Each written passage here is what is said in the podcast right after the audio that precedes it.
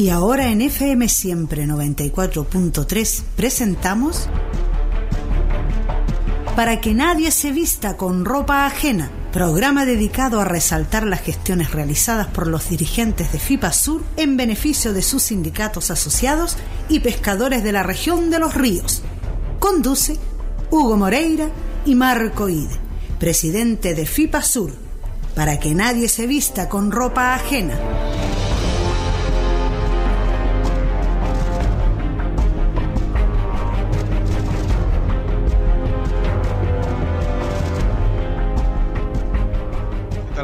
Están ustedes? Ya los habíamos saludado anteriormente, pero estamos a través de la 94.3 iniciando para que nadie se vista con ropa ajena, programa de FIPA Sur. Está con nosotros don Marco Antonio y de Mayorga y también nos acompaña don Patricio Larcón, a quien los vamos a saludar de inmediato porque vamos a hablar de un tema muy importante que mm, amerita el análisis también de los dirigentes.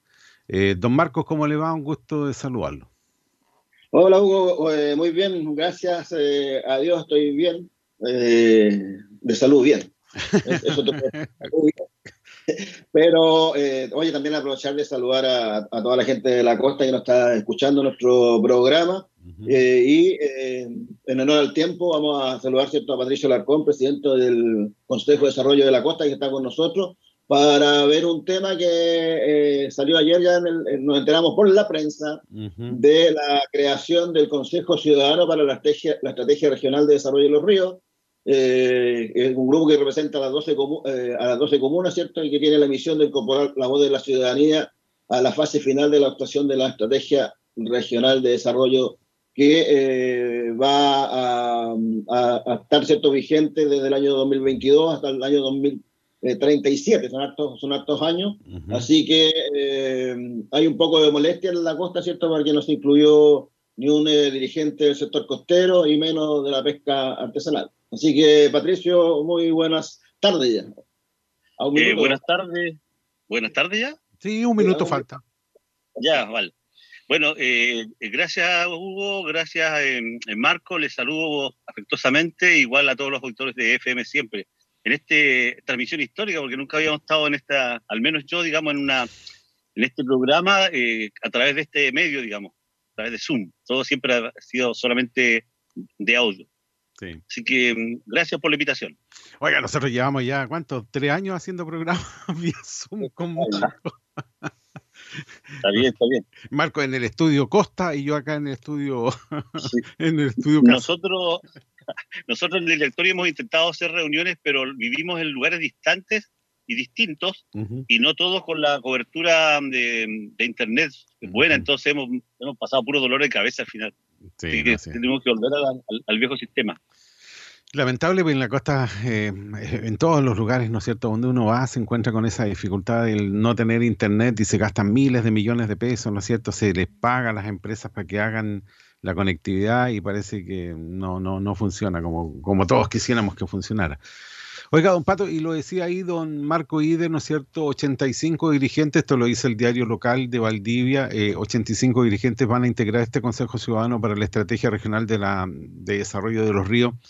Yo sé que la FIPASUR ha participado mucho en esto también, eh, pero ¿qué pasa con la costa? Siempre como que queda afuera, aislada, como que no es de la región de los ríos, o ¿Qué, pasa? ¿Por qué no los, no, los integran también?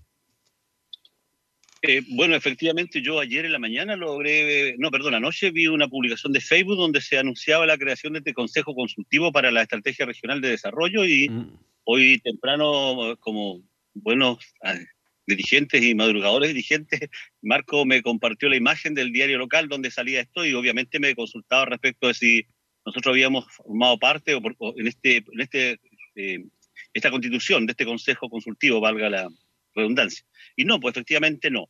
Y como señalaba Marco antes, nos preocupa, nos preocupa, nos molesta en alguna forma, sí, pues, exactamente, porque esta es la fase más importante de todo este proceso que ya pasó como el 2020, si mal no recuerdo. Eh, pero esta es la etapa de las definiciones, donde se tienen que ya entrar a elaborar las estrategias regional completas, las políticas que vienen asociadas, eh, y por lo tanto es importante tener todas las miradas de la región y hace un rato hacía una publicación en Facebook donde expresaba esta preocupación, puesto que eh, este nuevo instrumento que va a tener 15 años de vigencia, no 10 como el que acaba de concluir, eh, tiene que hacerse cargo de todas las brechas y de todas las eh, demandas del territorio costero en general. Y no estoy pensando, Hugo y Marco, solamente en nosotros con la costa valdiviana, que estamos hablando también del, no sabemos cuál es la situación de la de representación de la costa de la zona de Mariquina y de la zona de la Unión y de la zona de Corral. Son tres comunas las eh, comunas costeras en la región. Por lo tanto, es importante tener presencia en esta definición de este instrumento de planificación por la importancia que tiene. Sí, pues si no todas las lucas se van a ir para Cordillera como lo han hecho siempre, pues. Neltume, Panguipulli, Futrono, y nosotros miramos. Pero eso, ah, pero eso hubo, perdón que te interrumpa, pero eso tiene que ver también con la capacidad que han tenido los municipios de la, de la cuenca del Ranco hoy día, ¿cierto? En su capacidad de organización.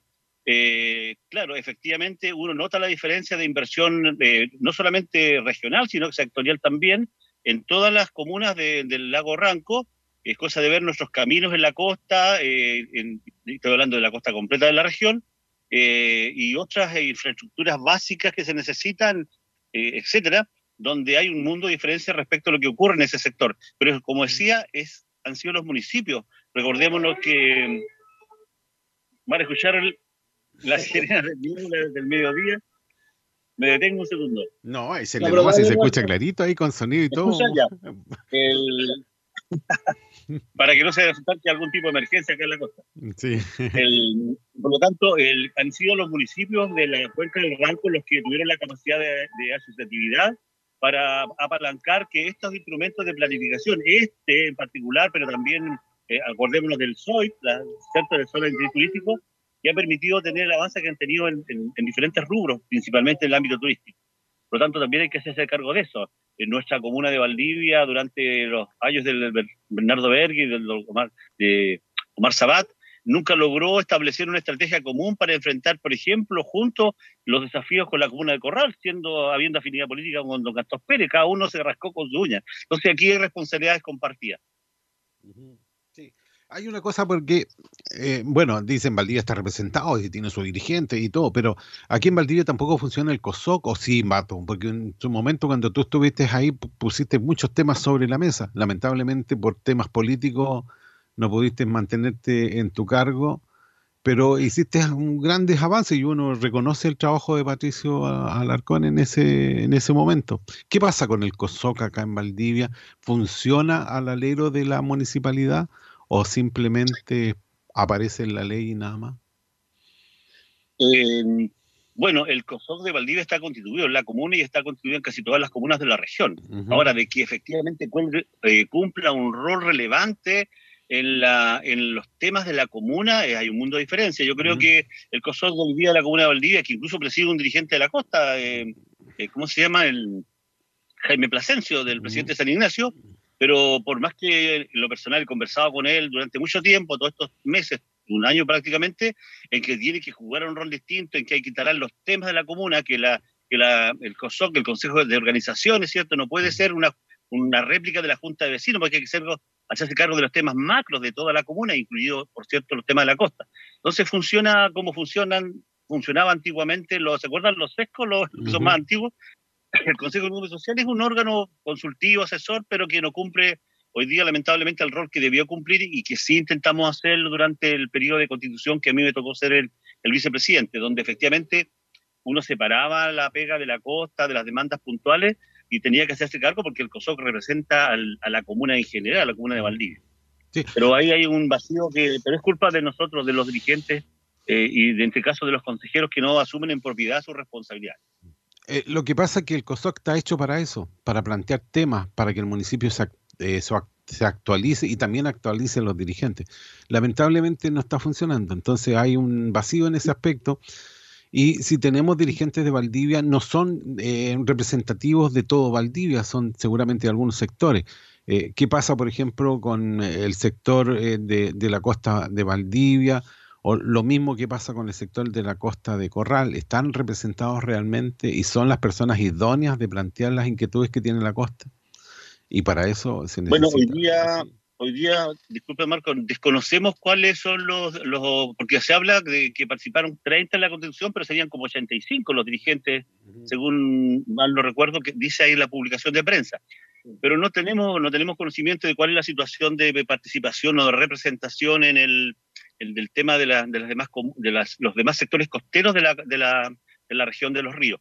Eh, y, y, es preocupante porque no solamente basta con ser representativo del lugar, sino que también hay que trabajar con, estamos hablando de un instrumento regional que tiene que tener una medida distinta, por lo tanto, eh, hay que tener cuidado de no caer en lo que ha caído el COSOC comunal, que es plantear el tema chico de mi organización en el tema, porque aquí se trata de, de, definir un instrumento de planificación, es una estrategia, ¿cierto?, que tiene que va a acompañar a la región por harto tiempo y por lo tanto también hay que tener un aporte y una mirada y en la costa hay impronta de organización, el Sur jugó un rol relevante en la definición de la primera estrategia que se realizó cuando recién nació la región, fue, yo, fue la única organización de la costa nuestra que tuvo participación en eso eh, y, y, no por casualidad, digamos, una de las primeras políticas regionales que se implementaron fue la de pesca y agricultura, si es que mal no recuerdo. Mm, sí. Y después vino la política de turismo.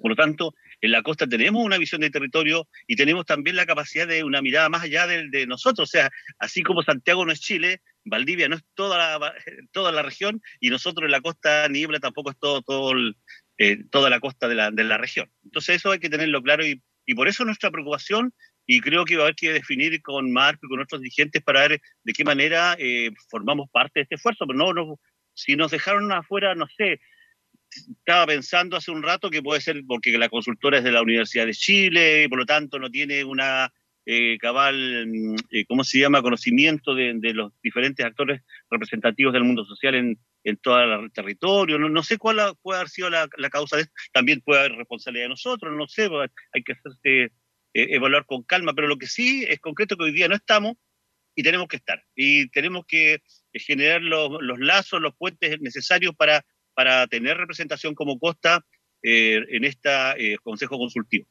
Mira, hay una cosa que también nosotros lo planteamos el otro día con Marco y estábamos conversando sobre esto mismo, la poca difusión que ha tenido este, este trabajo que se está desarrollando. La comunidad no sabe lo que están haciendo.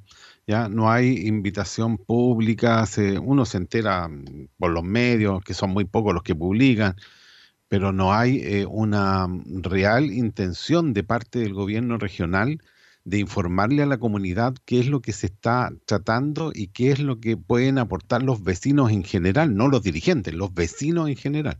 ¿ya? Porque los dirigentes tienen sus ideas, eh, pero también los vecinos tienen otras, entonces habría que escucharlos a todos, no solamente a algunos.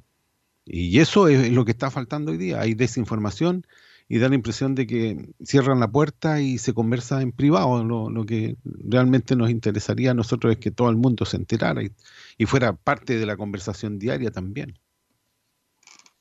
Mire, Hugo, eh, bueno, siempre va a ser falta participación. Primera cosa, o sea, siempre va a ser poca la que se haga. Pero yo no sé, porque mm, si uno revisa la publicación de prensa y da cuenta de una cantidad importante de participaciones y de asambleas que se habrían realizado durante este periodo que la consultora está a cargo de este proceso. ¿Cuántos habitantes somos en la región de Los Ríos? Oh, somos más de 350, me parece. ¿Y cuántas personas aparecen ahí como que han participado? No sabría decirte, pero, pero, dice pero se 3.000 personas, no dice más que eso, ¿ya? ¿Es un 10%? No, no es un 10% de la población. Entonces, si queremos llegar, ¿no es cierto?, a ser partes de todo y ser eh, partícipes de todo, tendríamos que tener una participación superior a eso. Bueno, esa es pega de la consultora. Nosotros no definimos la metodología, nosotros no definimos... Porque lo dejaron afuera, a mí me dejaron afuera y a todo el resto nos dejaron afuera, si esa es la verdad hay que decirlo. sí, efectivamente. Ahora, el, claro, eh, eh, por eso te digo, yo no sé cuál ha sido el trabajo de la consultora, ha habido, se publica ahí de una cantidad de participación que se ha realizado, pero obviamente eh, no estuvieron todos y creo que aún estamos a tiempo. Yo creo que eh, este, este programa, este espacio y la difusión de esto eh, va a ser determinante para lo que viene para, para, para adelante, valga la redundancia. Mira, lo que, dice, lo que dice el diario, dice, a la fecha en total se han realizado 97 instancias de participación ciudadana de nivel informativo y consultivo a las que han asistido más de 3.200 personas. Por eso te preguntaba cuán es la población que, cuánta es la población que tiene la región de los ríos. Yo sé que no todos van a participar, no se va a llenar el Coliseo, ni el Estadio Parque Municipal, ni van a ir a hacerlo en el Félix Gallardo, no, no, no todos se van a interesar de ir pero 3.200 personas para una población de cerca de 400.000. Es una cantidad, claro, es una cantidad baja, pero eh, mire, yo no quiero ser abogado del diablo o defensor de la consultora, pero eh, desconocemos la metodología, cuál, es la definición. Y yo, cuando se anunció que se había adjudicado una consultora de fuera de la región este, este instrumento, eh, no me pareció. Yo siempre he sido partidario de que las estrategias regionales de desarrollo debieran al menos trabajarla, eh, digamos, la, ¿cómo se llama? las universidades regionales, la misma Universidad Austral con sus centros de estudios eh, regionales, por ejemplo. Pero la ley de este país está hecho de que esto se va como a mercado público o licitaciones públicas y por lo tanto se puede adjudicar la consultoría de un instrumento tan importante como este, una Universidad del Norte, la Universidad de Atacama, depende de, las condiciones económicas de, la postulación.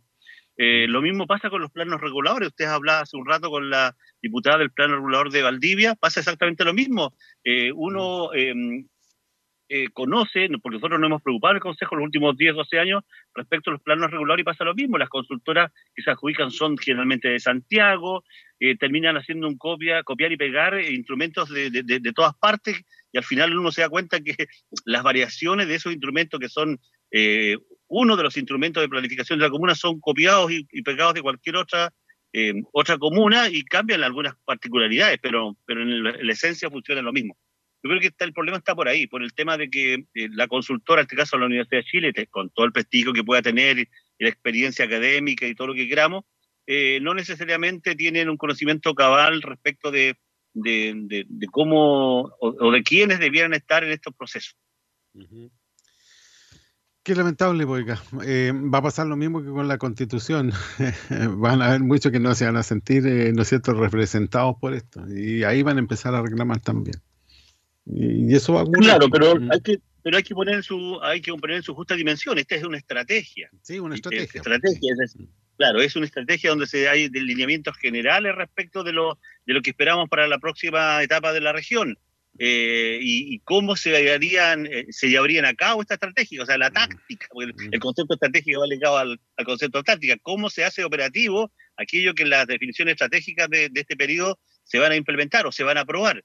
Entonces, eso también, por eso que es importante también la presencia de organizaciones, por ejemplo, como FIBASURO con la experiencia del marco. Más que la mía, yo no participé en la primera, en la primera experiencia. ¿Por qué razón?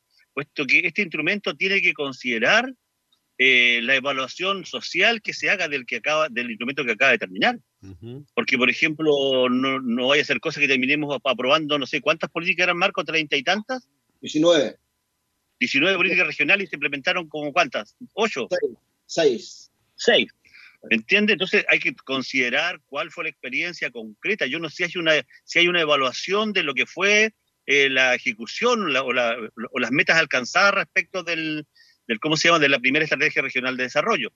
Recuerdo que estaba Don Ego Montesino, nos hizo una presentación en el CER hace bastante tiempo, eh, donde señalaba, mostraba indicadores que efectivamente aumentamos la cantidad en relación a cuando no éramos región, eh, de mm, kilómetros asfaltados en la región, había aumentado la cantidad de APR en la región, habían aumentado la cantidad de, ¿cómo se llama?, de esto, mm, para la atención primaria, que en estricto rigor, si bien se, se puede financiar con recursos regionales, son estrategias que dependen también, de, en este caso, del Ministerio de Salud, del MinSal. Entonces, hay indicadores que muestran que efectivamente se ha avanzado en diferentes ámbitos del desarrollo, porque eso es lo otro, tener claro qué entendemos por desarrollo. Entonces, nosotros al menos en el Consejo, o sea, todo aquello que mejore la calidad de vida es entendido por nosotros como desarrollo. Por lo tanto, aquí hay que hacerse cargo de lo que pasó antes, de modo tarde tenerlo presente en, lo, en la etapa futura de, esta planificación. Sí. Es mi opinión. No, en la opinión no sé. Y Marcos, ¿cuál es la opinión que tienes tú respecto del trabajo que se ha venido realizando? Yo sé que la FIPASUR ha participado, lo han convocado para entregar su punto de vista respecto de lo que se necesita en el mundo pesquero. Una política pesquera sería ideal nuevamente. Sí, mira, lo que pasa es que, a ver, lo, primero fue que cuando me, enteré esto de que andaba haciendo trámite y, y, vi, en el kiosco y le saqué la foto ahí a la, portada, ¿cierto?, de, esto. Eh, y lo primero que hice fue enviarle un WhatsApp al, eh, al, al, gobernador que no me lo ha contestado, ¿cierto?, eh, haciendo ver nuestro malestar Y esto, y esto, Hugo, tiene que ver un poco también con lo que pasó en la primera estrategia regional. También nos dejaron afuera este consejo consultivo, ahí estaba Iván Flores de, a cargo del, tema, en principio, ¿cierto? Eh, y después de pataleo no, nos incluyeron. Esperemos que ahora pase lo, lo mismo, no solo con, eh, con FIPASUR, sino que también con, la, con el Consejo de Desarrollo de la Costa, que es un, ente bastante importante en nuestra, en nuestra comuna. Eh, y, eh, y, lo que pasó finalmente en esa estrategia que siempre lo dijimos, yo, siempre recuerdo en el, en el Villa del Río cuando me paré y pregunté, bueno, bueno, ya está, está, nuestra región es solamente tierra o no tiene mar, no tiene, no, no tiene mar. Eh, y, en ese aspecto eh, nosotros hemos estado haciendo un trabajo y de ahí lo vamos a conversar en el programa bastante fuerte para que el mar esté, por, por un lado, en la constitución y la creación del Ministerio del Mar. O sea, eh, parece que aquí nos sabe, ¿cierto?, que, que, que, la costa también tiene, tiene mar, ¿cierto?, que es parte de la región y que Chile no es solo, no solo esta, esta franja larga de, de tierra, ¿cierto?, sino que Chile también es largo, es ancho, es azul, es eh, profundo y en el mundo y el mundo en general eh, más del 80% de, de, nuestro mundo es agua, es mar. Uh -huh. Entonces tenemos que darle la importancia que se requiere y eso también tiene que estar reflejado dentro de la estrategia y para eso necesitamos gente ¿cierto? que sepa del tema y que esté también involucrado eh, en ello. Por eso eh, quisimos también hacer este programa con Patricio, ¿cierto? Para hacer, notar nuestro malestar como habitante de la costa, ¿cierto? Y, y, y del territorio eh, marítimo. Eh, para que también seamos considerados, y no solo, como decía Patricio, la, la, la, comuna de Valdivia, sino que también las cuatro comunas costeras que puedan tener también algún representante eh, que tenga que ver con la costa, ¿cierto? Y el mar en, esta, en este consejo consultivo. Hay cosas que son interesantes, por ejemplo, de las estrategias, ¿no es cierto?, pero que se vayan eh, cumpliendo, que se vayan generando, ¿no es cierto?, algunos proyectos respecto de eso eh, 19 políticas, 6 que se pudieron re realizar. Eh, hay mucha expectativa respecto de lo que puede ser esta nueva estrategia. ¿Qué es lo que espera, por ejemplo, Patricio en la costa? ¿Qué, qué, qué, te gustaría, por ejemplo, que estuviera, ¿no cierto?, incluida en la estrategia regional. Eh, mira, un más que de la costa, el, el, gran tema que hoy día debe abordar esta estrategia y debe ser concreta y específica tiene que ver con el tema del agua. Eh, y tiene que ver con el tema de hacernos cargo de las brechas que hoy día existen en la costa y brechas que tienen que ver con dif de, tienen diferente origen. Eh, en general hay comunas en la región, eh, como Río Bueno hace un par de años, que cerca de 40 localidades eh, de esa zona desde el mes de diciembre hasta que empezaban las lluvias tenían que llevarle agua con un camión aljibe. Y esa situación se repite. Por lo tanto, si queremos hablar de desarrollo regional, lo, tenemos que empezar a solucionar lo básico. La calidad de vida empieza por lo básico y el agua y el tratamiento de las aguas servidas es una realidad no resuelta en todo el territorio de la región, incluida la costa. Sí. Por lo tanto, ahí tiene que haber un énfasis, donde se tienen que sumar, por supuesto, los esfuerzos que son regionales sumados a los esfuerzos y complementados con, o al revés, con los esfuerzos sectoriales que se hacen desde, los ministerios correspondientes. Por lo tanto, ahí hay un gran tema. Es un tema que incluso hemos planteado eh, en más de una ocasión estos últimos años, el por qué nuestras comunas tienen proyectos que se demoran 7, 8, 10 años. Y tenemos vacíos en la región, nuestras CERPLAC, nuestras secretarías de planificación, que son los órganos técnicos que catalizan la información, que formulan iniciativas para hacer operativa o todo esto que se, se, se define y se aprueba en la estrategia regional, eh, están malos, son débiles e indeficientes. No es casualidad que tengamos un montón de proyectos votados a medio camino, y no solo porque ahora subió el dólar o los precios durante la pandemia, los, este problema viene de antes, por lo tanto, hay temas como el tema del agua, el tema de la salud, el tema de la educación. ¿Cuál es la realidad de la educación preescolar en nuestra región? Uh -huh. Porque Siempre cuando se habla de educación se habla de la universidad, ¿cierto? Se habla de, ese nivel, pero la educación empieza abajo, en los, niveles preescolares. ¿Cuál es la, el universo hoy día de población preescolar?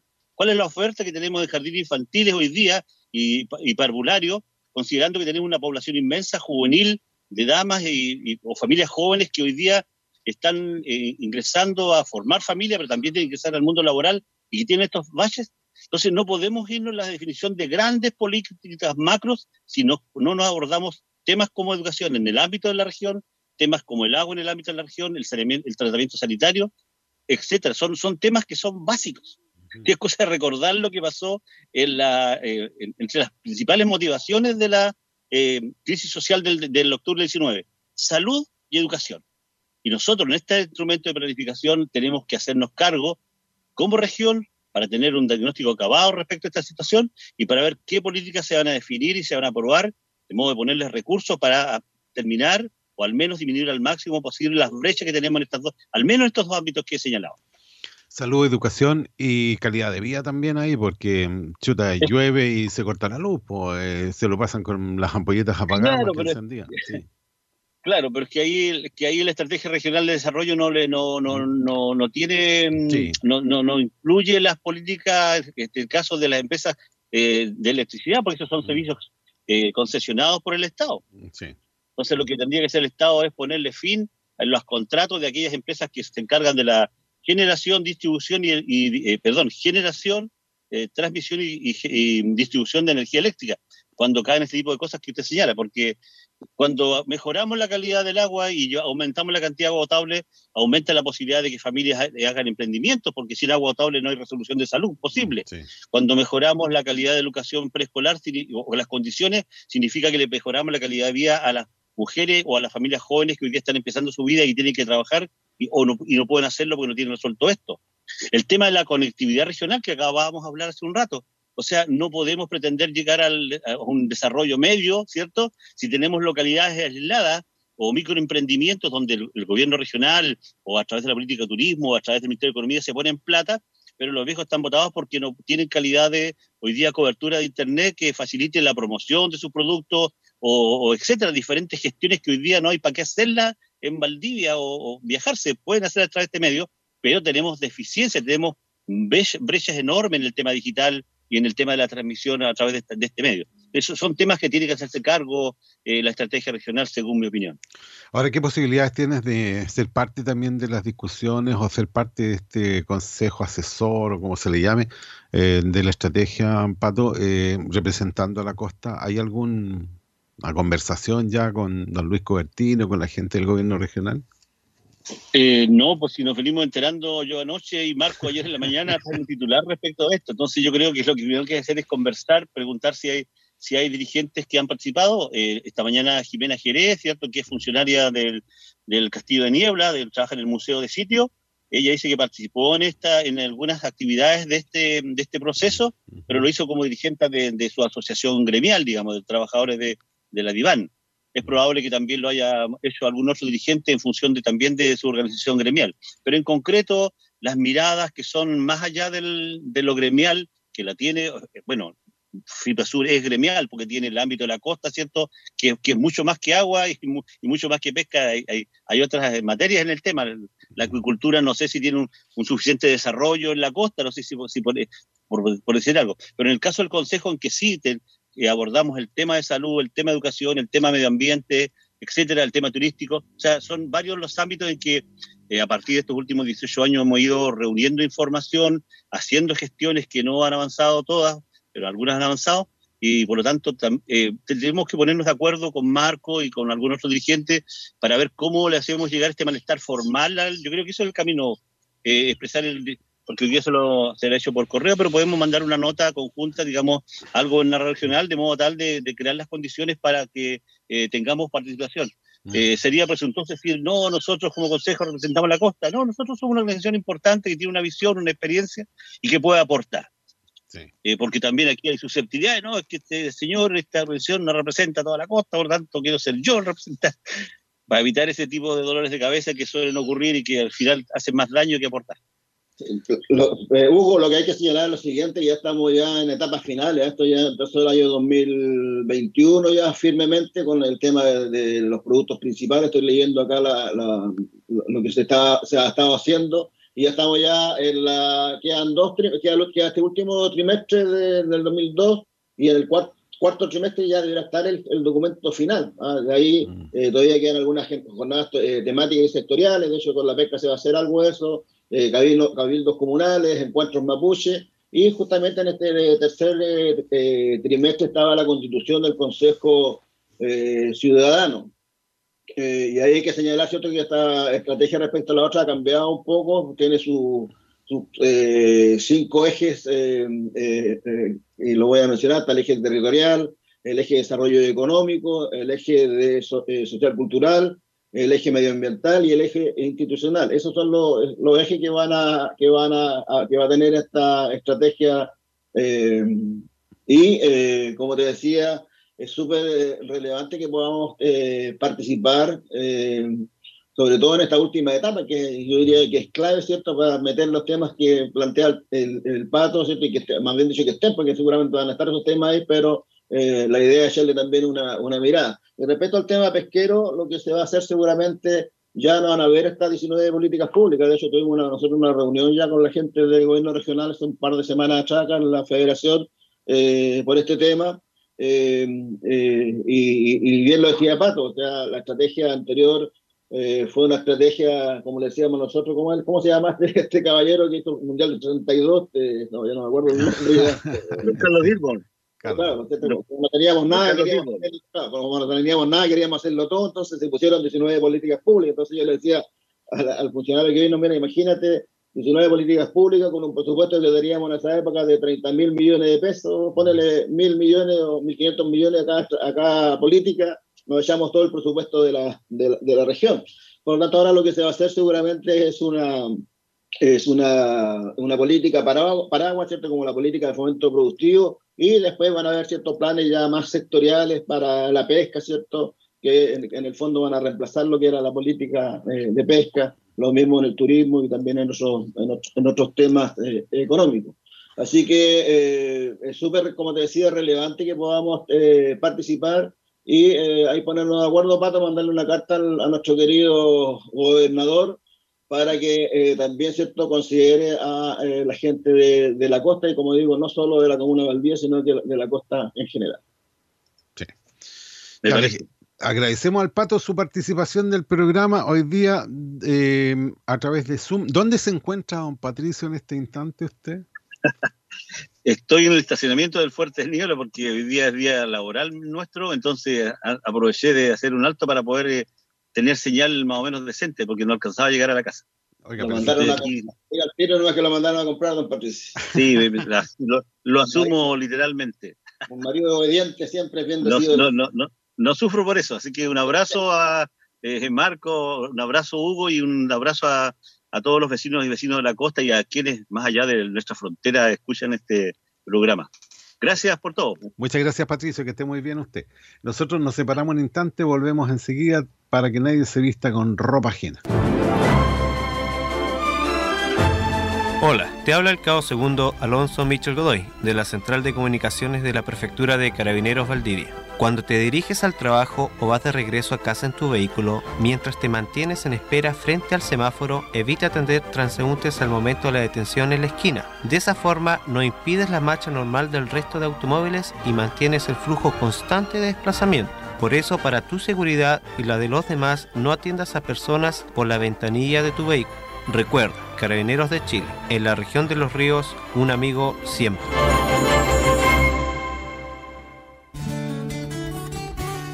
Alguien dijo que una madre puede dejar de preocuparse cuando los hijos y las hijas se casan. Ese alguien no sabe que el matrimonio agrega yernos y nueras al corazón de una madre. Consumir alcohol u otras drogas si vas a conducir impacta gravemente a tus cercanos, como los padres de Andrea, que aún no pueden entender por qué decidió conducir después de haber bebido alcohol con sus amigos. Y a Milo, su perro, que aún espera que su dueña regrese a casa. Para tu familia lo eres todo. Cuida tu vida. Si vas a conducir, no lo hagas bajo los efectos del alcohol u otras drogas. Prevenir un siniestro de tránsito depende de todas y todos. Un mensaje de Senda y Gobierno de Chile. La Municipalidad de Corral, en representación de su alcalde, don Miguel Hernández Mella, tiene el agrado de invitar a toda la comunidad adulto mayor de la comuna de Corral este miércoles 12 de octubre a la primera actividad enmarcada en el mes de las personas mayores, a partir de las 15 horas en el frontis de la Municipalidad de Corral. Te esperamos.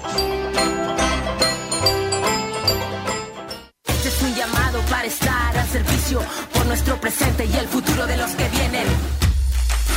Este es un llamado para valientes, generando cambios, trabajando por la gente.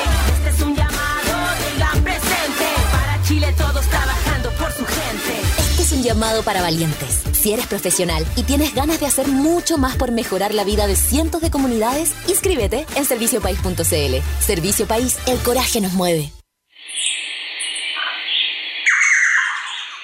¿Disfrutas este sonido?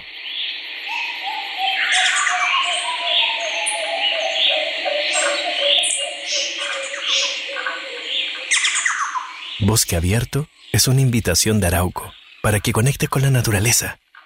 Conoce más en www.bosqueabiertoarauco.cl.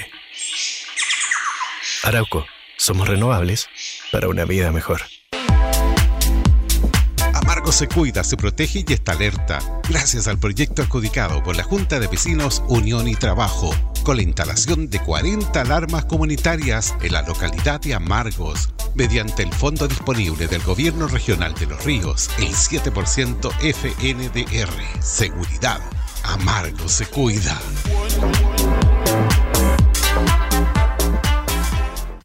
Para todos los fanáticos de los sabores fusión de Chile Way Restaurante, Ahora Chile Way Delivery. Disfruta del increíble sabor de nuestras quesadillas y burritos XL. Además, exquisitas salsas gourmet picantes. Ah, y no olvides que el mejor tequila margarita del condado está en Chile Way. Contáctanos al fono WhatsApp 9415-592-23 o búscanos como Chile Way en nuestras redes sociales. Chile Way Delivery. Chile Way Delivery. Lo mejor de México a la puerta de tu casa. Pesca en línea. Pescados y mariscos de la región de los ríos directamente a tu mesa. Los mejores productos del mar, extraídos sustentablemente por pescadores artesanales. Pescados y mariscos a su mesa en un solo clic. Visítenos en nuestra tienda virtual www.pescaenlinea.cl la iniciativa es financiada por el Gobierno Regional de los Ríos y su Consejo Regional a través de la Corporación Regional de Desarrollo Productivo mediante su programa de Bienes Club. Regresan los pescadores con su carga para vender. Llega la app de McDonald's, una nueva forma de disfrutar tu día. Llegan los apetecibles. Cuatro nuevos McCombos que podrás disfrutar todos los días a un precio súper conveniente, solo por nuestra app. Mmm, apetecibles. Ven por el tuyo y disfruta. McDonald's. Visítanos en el local McDonald's, ubicado en Avenida O'Higgins 428 Valdivia. Un verdadero héroe no es quien tiene poderes, es quien no tiene miedo de dar su vida por los demás. Campaña económica del Cuerpo de Bomberos de Valdivia. Hoy necesitamos de tu solidaridad. Deposita o transfiere a la cuenta corriente 7406-1062 del BCI, RUT 82 983 700-5. Correo electrónico valdivia.bomberos.cl. Esta emergencia la pagas tú.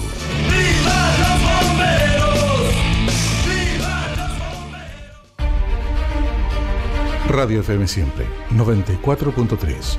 Mucho más que música. Presenta. ¿Son las personas no vacunadas claves en la aparición de nuevas variantes del COVID-19? Este programa llega a ustedes gracias al financiamiento del Fondo de Fomento de Medios de Comunicación Social del Gobierno de Chile y del Consejo Regional de los Ríos.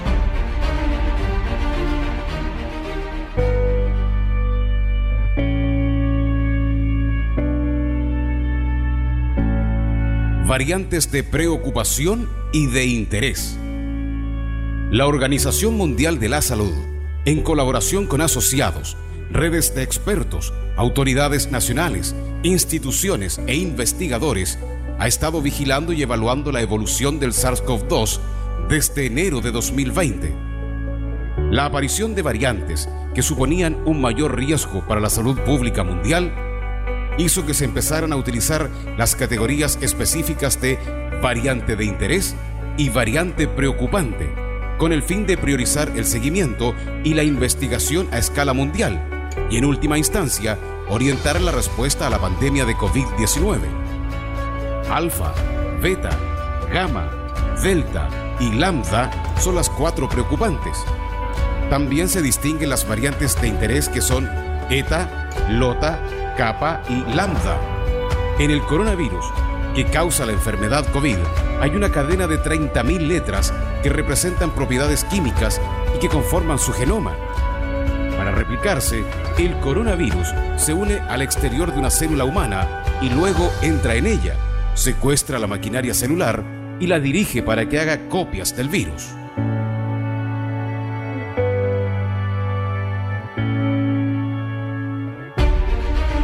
Radio FM Siempre 94.3, mucho más que música, presentó. Son las personas no vacunadas claves en la aparición de nuevas variantes del COVID-19. Este programa llegó a ustedes gracias a financiamiento del Fondo de Fomento de Medios de Comunicación Social del Gobierno de Chile y del Consejo Regional de los Ríos.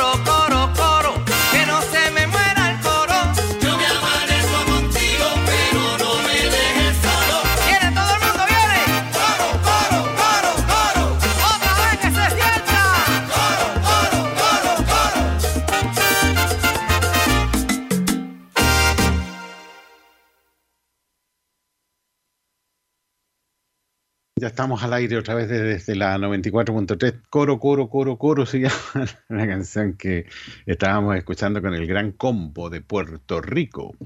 Eh, un tema alegre para esta mañana. Eh, don Marcos nos va a contar ahora sobre eh, una actividad que se realizó en Valparaíso, el octavo taller de aprendizaje EDF. don Marcos tuvo la posibilidad de participar o fue representado allá en Valparaíso.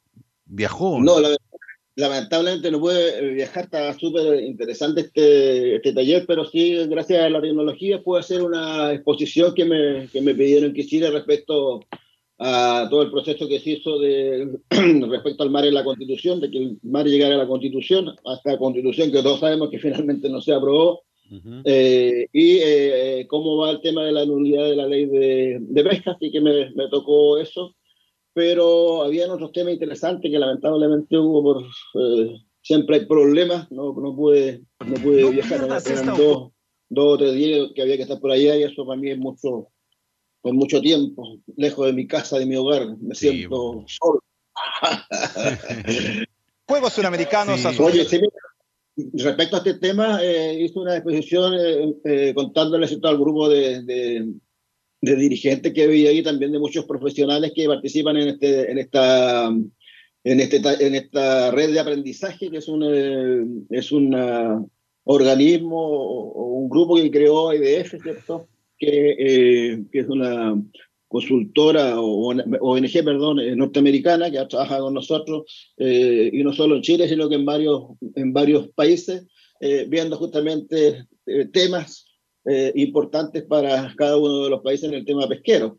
En el caso de este octavo taller se refería al mar y los desafíos pesqueros frente al cambio climático, que es un tema súper eh, atingente que a lo mejor no la gente normal, común y, normal no se da cuenta, de silvestre, no normal silvestre, voy a, voy a decir mejor la palabra silvestre, no se da cuenta de esto, pero eh, han aumentado demasiado las, las marejadas, ya los, los, tiempos de extracción de loco, por ejemplo, se nota ahí el tiro, sobre todo lo que son buzos mariscadores, este, se está notando eso.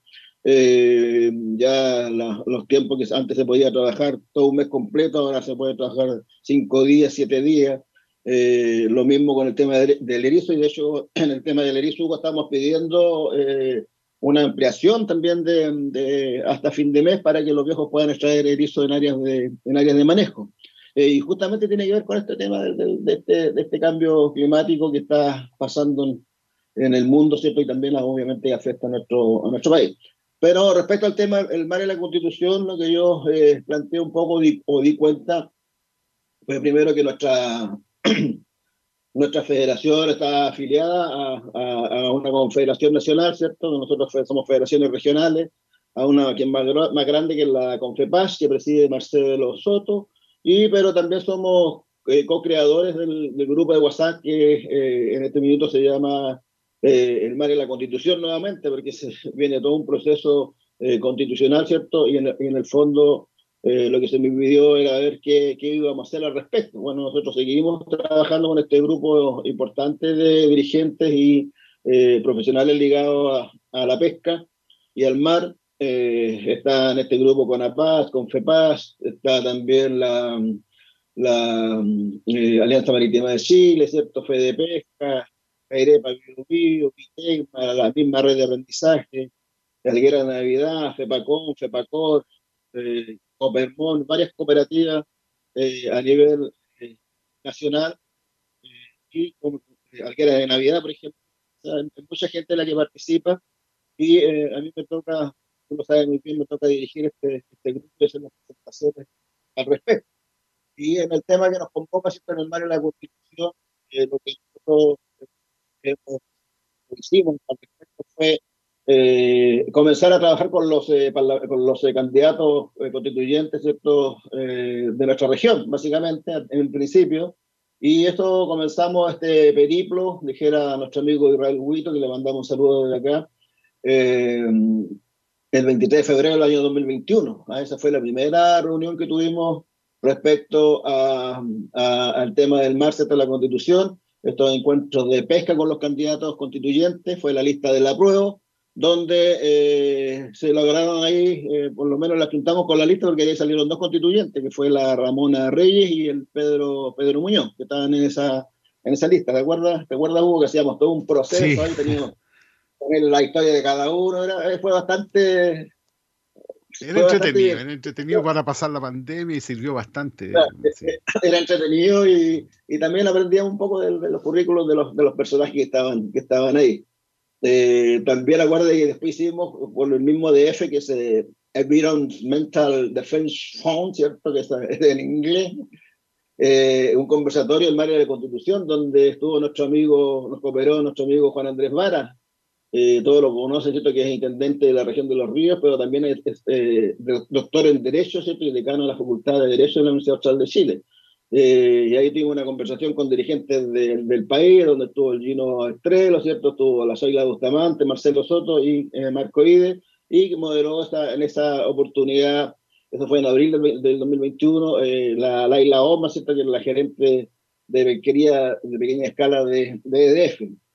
Eh, y en general hubo, hicimos eh, reuniones formales, porque hubieron muchas reuniones informales a través de WhatsApp eh, o teléfono, pero reuniones formales con los constituyentes tuvimos 26, 26 con constituyentes como la Beatriz Sánchez, por ejemplo, Mauricio Daza, Fernando Atria, ¿cierto? Daniel Stingo, el propio Fauchaín, que era, antes de ser constituyente, era presidente del Partido Demócrata Cristiano, con Harry Jurgensen, eh, Eduardo Cretón, Camila Zárate, que eh, fue, ella era la coordinadora de la comisión número uno, con Jorge Arancibia también tuvimos, ¿cierto? Con el es comandante, con lo que es comandante, sí, es comandante de la Armada, Jorge Arancibia, que era miembro de la comisión número 3 de la, de la Constitución.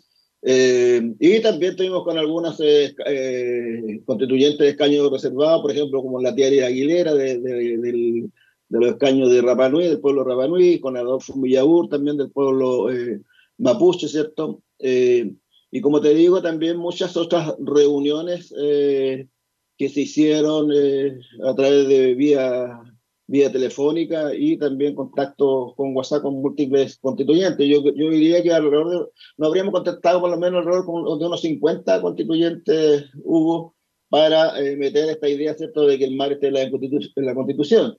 Y cuando vino Elisa Loncón, que era la presidenta de la, de la, de la convención, eh, acá en de Niebla, ¿cierto? Se le entregó eh, un documento eh, que nosotros creamos, ¿cierto? que decía, ¿cierto?, el mar en la nueva constitución, que ese documento le pedimos que se lo entregara a todos los constituyentes, pero espero que lo haya hecho. Y también vino la, la, eh, la Isca Sisi, también vino, Sisi, ¿cómo se llama la Isca? La Isca, la Isca sí, vino también, la ex ministra. La ex ministra y también entregamos este mismo documento firmado por la, ya, ya con la firma de la, de la ex eh, presidenta. Eh, y también hubo un, un, un, paréntesis que nos permitió también hubo conversar con los candidatos presidenciales. Recordemos que había siete candidatos presidenciales y justamente con eh, dos temas, el que era el tema, pues, efectivamente, ¿no es cierto?, que nos ayudaran con su, con su gente que tenían en las convenciones de la convención para que el mar esté la constitución, pero por otro lado, ¿cierto?, sacarle el compromiso de eh, que eh, si salían electos, ¿cierto?, se creara el Ministerio del Mar.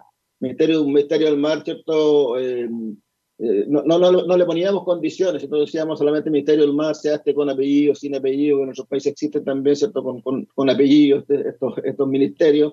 Eh, y en ese ámbito de cosas nos reunimos ahí con eh, Yanda Proboste, después con Marco Enrique Minami, que esa fue una, una reunión que se hizo acá en el Tribunal Pesquero, con el candidato presente, ¿cierto? Y conectado a Zoom con los demás dirigentes del país, que eso fue bastante interesante eso, que no lo habíamos hecho nunca. Eh, también estuvimos con Eduardo Artés, con, Francisco, con Franco Parisi, ¿cierto? Que lo hizo de Estados Unidos. Y, eh, y posteriormente, en segunda vuelta ya, eh, nos reunimos con la, con la, la, jefe programática de, presidente Boris, actual presidente Boris, ya que él por motivo cierto de, de, agenda no pudo reunirse con nosotros, pero se, se, nos reunimos con la Javiera Martina, que era la coordinadora programática. Eso fue el 13 de diciembre, el, perdón, el 3 de diciembre del 2021. Ya él, ya él era ya. ¿Cuándo fue la elección? Hugo. La, la elección de, de la constitución. ¿No? no, presidente. Presidente. Bueno, la primera vuelta fue en octubre, si no me equivoco. Y la segunda vuelta fue en noviembre, si no me equivoco. Entonces ya era, ya era, porque eh, nos reunimos el 13 de, de diciembre del 2021 con, el, con, con, la, con la Javiera, ya, ya era ya parte del, del gobierno entonces. Bueno, pero eso es un poco lo que se planteó, ¿cierto? Y finalmente de todo, esta, de todo este trabajo que se hizo, de, de estas reuniones, después de ver cada una de las eh, sesiones que se hacían en la, en, la, convención, porque recordemos también hubo que en las votaciones que se hacían, ¿cierto? Primero las, las votaciones de las comisiones, ¿cierto? Que tenía que estar en la, aprobado en las comisiones, después una vez que estaba aprobado en la comisión tenía que pasar al pleno para que se vote eh, en general y después de vote en particular. O sea, fue un trabajo bastante grande, un trabajo de chino, diría yo, y eh, finalmente logramos, eh, logramos ¿cierto? tener eh, tres artículos en el texto constitucional aprobado, ¿cierto? en particular por el, por el Pleno, y esos pasaron al borrador del texto constitucional, ¿cierto? que después tuvo que pasar por la Comisión de Armonización. Realmente ¿cierto? Esos, eh, esos tres artículos se hacen en uno solo, que es el artículo 139, que está en la página 47 de ese texto, ¿cierto? Que eh, lamentablemente después no fue aprobado. aprobado Corrección, Marco. Tengo una corrección aquí porque nos van a criticar después. Ya, la primera vuelta de las elecciones presidenciales se realizó el día 21 de noviembre de 2021 y la segunda el 19 de diciembre para no quedar como faltos a la verdad. o, con entonces, entonces, todavía, era candidato, entonces era candidato. ya, perfecto. Bueno, entonces, como decía, el artículo 131 del maritorio, ¿cierto? Hay estos tres artículos que los voy a aprovechar de leer, ¿cierto? Porque esto, es, porque esto es lo que vamos a tener que pelear y algo más incluso en esta nueva eh, constitución, ¿cierto? Que se va, en este nuevo proceso de, de constitución, eh, decía, ¿cierto? Primero que Chile es un país oceánico, o sea, reconoce, ¿cierto?, la existencia del meritorio como una categoría jurídica que, al igual que el territorio, debe contar con regulación normativa específica que incorpore sus características propias en los ámbitos sociales, culturales, medioambientales y económicos. Eh, el, el, número dos señalaba ¿cierto? que es deber del Estado la conservación y preservación y el cuidado de los ecosistemas marinos y costeros continentales, insulares y antárticos, propiciando las diversas vocaciones y usos asociados a ello, asegurando en todo caso su preservación, conservación y restauración ecológica. Y un punto 3, ¿cierto?, de este artículo que señala que una ley establecerá la división administrativa del meritorio, su ordenación espacial, gestión integrada y los principios básicos que, deben, eh, que se deberán informar eh, los cuerpos legales que materialicen su institu institucionalización mediante un trato diferenciado, autónomo, descentralizado, según corresponda, sobre la base de la equidad y la justicia eh, territorial. Pero aparte también se lograron varios eh, artículos donde se mencionaba eh, el mar, voy a nombrarlos los artículos, el número 107, el 134, que tiene que ver con los bienes comunes, el primero de acceso a la naturaleza, el artículo 239, que tenía que ver con el archipiélago de Juan Fernández, y el artículo 240 sobre el territorio chileno antártico, y el artículo 241 respecto a la ruralidad, ¿cierto? Todos esos artículos mencionan la palabra mar. Eh, ¿Por qué señalo esto, Hugo? Porque efectivamente cuando empezamos a hacer este trabajo, ¿cierto? Eh, eh, le decíamos a los constituyentes que desde el año 1833, ¿cierto? Que no se mencionaba la palabra mar en la constitución. Y en el 83, mil, 1833, perdón, eh, estaba como límite geográfico solamente. ¿ah? Entonces, la, ganada que hicimos ¿cierto? con este trabajo fue eh, intensa y también eh, se logró también ¿cierto? con otro trabajo con otras agrupaciones, sobre todo con lo de los feriantes, el artículo 54 que tiene que ver con la soberanía alimentaria y donde por primera vez, ¿cierto? También en este texto constitucional se reconocía a la, el apoyo, ¿cierto? El fomento y el apoyo de la eh, agricultura campesina e indígena, la recolección, la recolección y la pesca artesanal. ¿ah?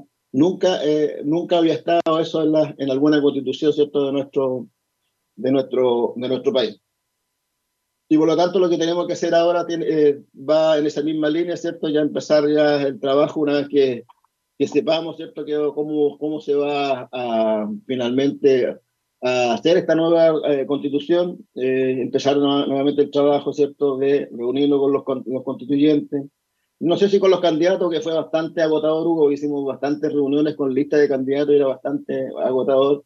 Eh, a lo mejor esperar, esperar eh, que ya estén los candidatos ya definidos para hacer reuniones con ellos, no sé, no sé si eso, y, por lo tanto, y por ahora hacer, eh, hacer más gestión política respecto ¿cierto? a los presidentes de partidos, para que se reconozca ¿cierto? el mar en nuestro país, el océano, y, y, darle nomás, pues, eh, y darle nomás, como dice la, la Zoila, que estemos todos los artistas ahí, ¿cierto? Trabajando en pos de conseguir que el, que el mar esté nuevamente en la Constitución y una segunda etapa que tiene que ver, ¿cierto?, con eh, la creación de este Ministerio del Mar. Y ahí en ese aspecto hay un proyecto, ¿cierto?, de, y lo vimos la, la semana pasada en el programa, hay un proyecto de, eh, de reforma constitucional, ¿cierto?, que plantea la creación de un de un ministerio eh, al respecto. Y, todos sabemos que eh, claramente eh, los ministerios en nuestro país los definen los presidentes de la República. Ellos tienen esa facultad.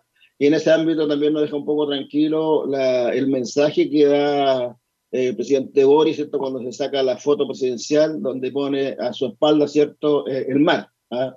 Esperemos que no sea para darle la espalda, pero aparece ¿cierto? el mar ahí en esa fotografía y eso nos, llega, nos llena de, de esperanza, ¿cierto? Que en el gobierno de, eh, de, Gabriel Boric, ¿cierto? Podamos tener un Ministerio del Mar, ¿cierto? Como ya lo tienen otros países como Francia, Indonesia eh, y, y, otros países que en este momento no, no, no, recuerdo, pero son Portugal, que eh, tienen el mar, ¿cierto? dentro de sus ministerios. Y cuando nos dicen, y lo decía muy bien lleno en las presentaciones que hacíamos, cuando nos dicen, no, es que mire, que tenemos muchos ministerios, oiga, decía Gino, en Nueva Zelanda hay eh, 800 ministerios, pero ¿cuál es la gracia de ellos? ¿cierto? Que un ministro se hace cargo de tres o cuatro ministerios. ¿ah? Entonces, son, eh, eh, eh, eso se puede hacer acá. O sea, por la misma plata, ¿cierto? Tienen cuatro, tres o cuatro ministerios. Entonces, eso también se puede hacer acá. Eso, eso tiene que ver ¿cierto? Con, con, la gestión de ir cambiando el chip respecto a estos ministerios, que, que hay un ministerio, un ministro. Entonces, hay que ser biministro, triministro, cierto cosa que esto eh, funcione a, a, la, a, la, perfección. Y en el otro tema de unidad de pesca, ahí es un poco más corto al respecto porque eh, se les hizo ver un poco que este, este es un eh, proyecto que fue presentado en su oportunidad en primera instancia por Hugo Gutiérrez, ¿cierto? Y por Daniel Núñez, ambos diputados en su época. Eh, del Partido Comunista y que era un artículo que eh, eh, su nombre decía que y sigue hasta el día de hoy, ¿cierto? Declara la nulidad de la ley 20.657, más conocida como ley, ley Longueira, ¿cierto? Que modifica en el ámbito de la sustentabilidad, recursos hidrobiológicos, acceso a la actividad pesquera industrial, artesanal, regulaciones de investigación y fiscalización, la Ley General de Pesca y Cultura contenida la Ley 18.892 y sus modificaciones.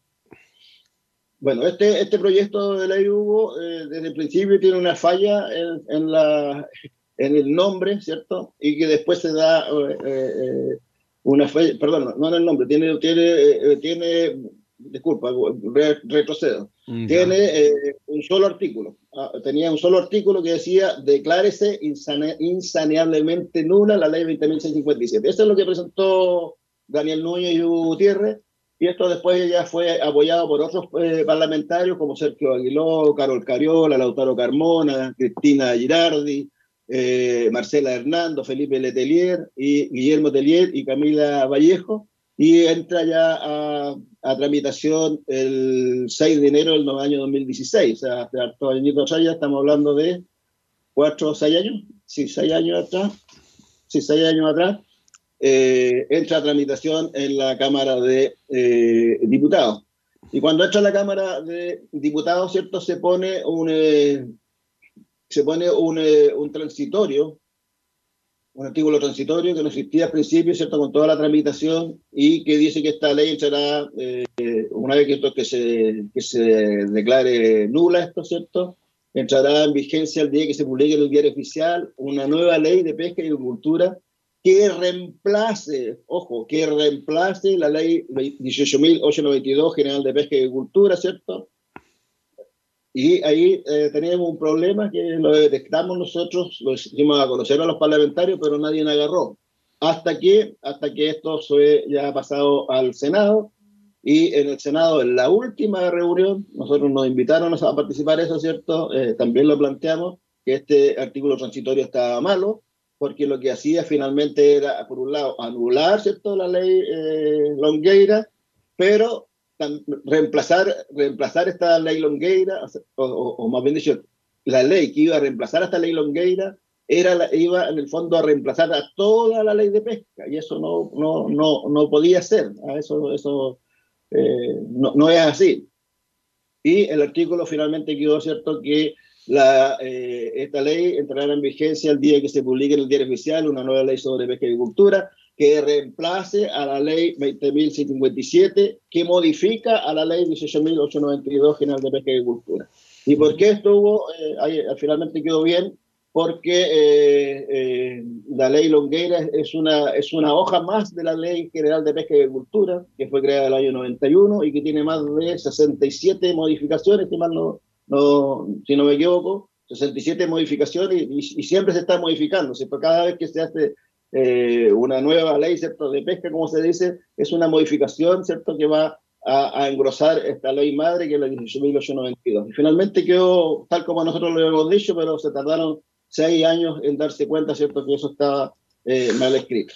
¿En qué estamos ahora, cierto? ¿En qué estamos actualmente? Está, esto ya pasó de la, estamos en segundo trámite constitucional en el Senado, ya pasó por la, por la Comisión de Intereses Marítimos, eh, fue aprobado tal como lo leía eh, anteriormente, y ahora pasó a la Comisión de Constitución, Legislación, Justicia y Reglamento, y eh, ahora, eh, esto el 28 de septiembre se le puso urgencia suma, así que yo creo que ya pronto se va a ver ya en esta nueva comisión. Y ahí la pelea tiene que, la, la pelea central eh, tiene que ver, ¿cierto?, con, eh, que tú lo has dicho muy bien ahí, eh, en los programas anteriores, de hecho teníamos audio ahí al respecto, de que si se anula o se deroga, ah, porque esta es un poco la, la pelea porque eh, ambos conceptos ¿cierto? son diferentes, tienen efectos eh, diferentes, y ahí yo creo que está la, la, la madre de todas las batallas. Pero eh, definitivamente, pase lo que pase, ¿cierto? respecto a si se anula o se deroga, ya hay un acuerdo ya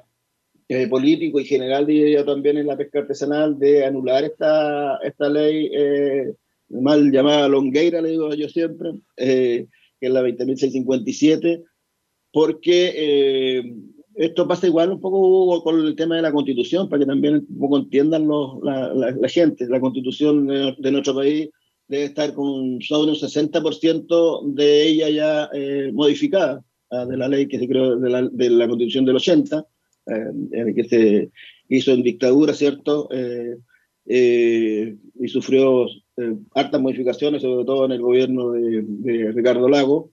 Eh, pero tiene un pecado de origen, ¿cierto? El pecado de origen que fue creada en dictadura y no fue creada tampoco, ¿cierto?, por la ciudadanía, sino que por un grupo de, de expertos, creo que eran como siete. Eh, y acá está, pasando exactamente lo mismo. Aquí eh, se habla, ¿cierto? Se le puso la ley Longueira con un tema político, por llamarlo de alguna manera. Bueno, es así un tema político, ¿cierto? Y si esta ley, ¿cierto?, no se cambia por otra, vamos a estar igual que la Constitución, 40, 50 años, ¿cierto?, peleando por ese tema. Que todos sabemos que esto pasó, hubo temas de, de cohecho, ¿cierto?, de, de, evasión de impuestos y una serie de otras cuestiones, pero eh, para cortar todo ese, secoteo, ¿cierto?, y no, y no estemos más dividiendo en nuestro país, sobre todo el sector pesquero artesanal, lo que se decidió es decir, mire, esta ya, ya, está nulo, lo deroga, haga lo que quiera, hagamos una nueva ley, ¿cierto?, que reemplace esta ley longueira, ¿cierto?, y que eh, permita cierto eh, eh, tener una nueva ley de pesca como la gente, ¿cierto? Y en eso estamos actualmente con talleres en, ya empezando ya la próxima semana con los talleres en nuestra región. Nosotros tenemos ya bastante avanzado porque estos temas de ley de pesca vienen hace harto rato. Ya nosotros tenemos el manual de, de petete, yo le digo yo, y que tiene que ver con eh, todos los requerimientos pesqueros regionales y nacionales, que lo estamos sistematizando, actualizándolo, para hacer una, eh, un documento que se va a entregar al subsecretario de Pesca y al ministro, ¿cierto?, respecto a la modificación, a los, no, no, solo a las modificaciones de la ley de pesca, sino que a los dolores que tiene la pesca artesanal en general en nuestra región de los ríos. Eso es lo que te podría informar, Hugo, de lo que eh, en la reunión. ¿El libro gordo de Petete va a tener tapa o no? ¿Va a tener título? Eh, ¿Lo van a publicar? ¿Cómo lo van a hacer para entregarlo al ministerio? O, por lo menos al ministro va a estar acá el día 14, si no me equivoco. El libro gordo de Petete va a quedar más, más chico, más, más flaco. Estamos en recesión. Porque se van a poner solamente todos los temas que ahí se vieron, no, no, no, no la metodología, sino que todos los temas que se vieron, porque son, eh, esto viene de o se hizo con eh, talleres que se hicieron justamente en otros gobiernos, ¿cierto? Que, donde también se prometió modificar la ley de pesca, ¿cierto? También se nos dijo, cuenten sus dolores, los contamos y ahí estamos, seguimos con los mismos dolores y con, con los mismos problemas de la ley de pesca. Entonces esperamos que eh, esta vez pase algo, eh, ya que se ve bastante entusiasmo en las regiones de participar, de dar a conocer los dolores de cada uno de los pescadores artesanales y, eh, y, que finalmente se pueda hacer algo, porque si no, si no, vamos a levantar falsas expectativas y eso a veces se vuelve en contra, si no se cumplen los, los objetivos. Los objetivos. Sí. Sí, Nos separamos un instante, volvemos para que nadie se vista con ropa ajena desde la 94.3. La tuberculosis es una enfermedad contagiosa causada por un microbio que penetra el organismo a través de la respiración cuando se entra en contacto con personas enfermas. Puñaña, puchachay, pulamien. Tuberculosis tahuincapuchan kuifimeu pulmonía piñe que fui. Miau que meu, neyen meu kak tak on tu que fiche. La tuberculosis es totalmente curable si se sigue el tratamiento indicado por el médico. De lo contrario, puede causar la muerte. Feita chikuchan ni la wen. Este es un mensaje de la Seremi de Salud, Región de los Ríos. Cuando eres víctima de un delito violento, te sientes desprotegido, vulnerable, con miedo, no sabes a quién llamar ni qué acciones legales seguir. El programa de apoyo a víctimas de la Subsecretaría de Prevención del Delito es un servicio especializado que brinda atención psicológica, social y legal a las víctimas. Gratuito y disponible las 24 horas del día. Llámanos al 600-818-1000 o ingresa a apoyovíctimas.cl. Subsecretaría de Prevención del Delito, Gobierno de Chile. Amargo se cuida, se protege y está alerta, gracias al proyecto adjudicado por la Junta de Vecinos Unión y Trabajo, con la instalación de 40 alarmas comunitarias en la localidad de Amargos, mediante el fondo disponible del Gobierno Regional de los Ríos, el 7% FNDR. Seguridad. Amargos se cuida. Estar realmente conectados es vivir la mejor experiencia de Internet todos los días. Por eso llevamos a tu hogar Movistar Fibra Simétrica para que vivas la mejor experiencia en conexión, para que disfrutes del mejor Internet con la misma velocidad de subida y de bajada, la más rápida, ahora en Valdivia. Contrata hoy tu Movistar Fibra Simétrica en movistar.cl y elige la conexión que te conviene. Movistar.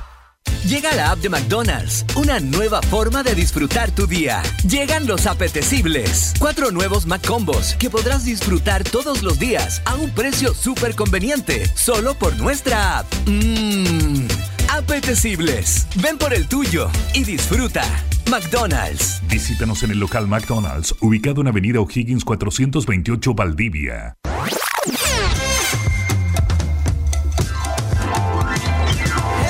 Te invitamos cada sábado a lo mejor de los 70s, 80s y 90s. Solo aquí en FM siempre 94.3, mucho más que música. La mejor discoteca del sur de Chile junto a siempre.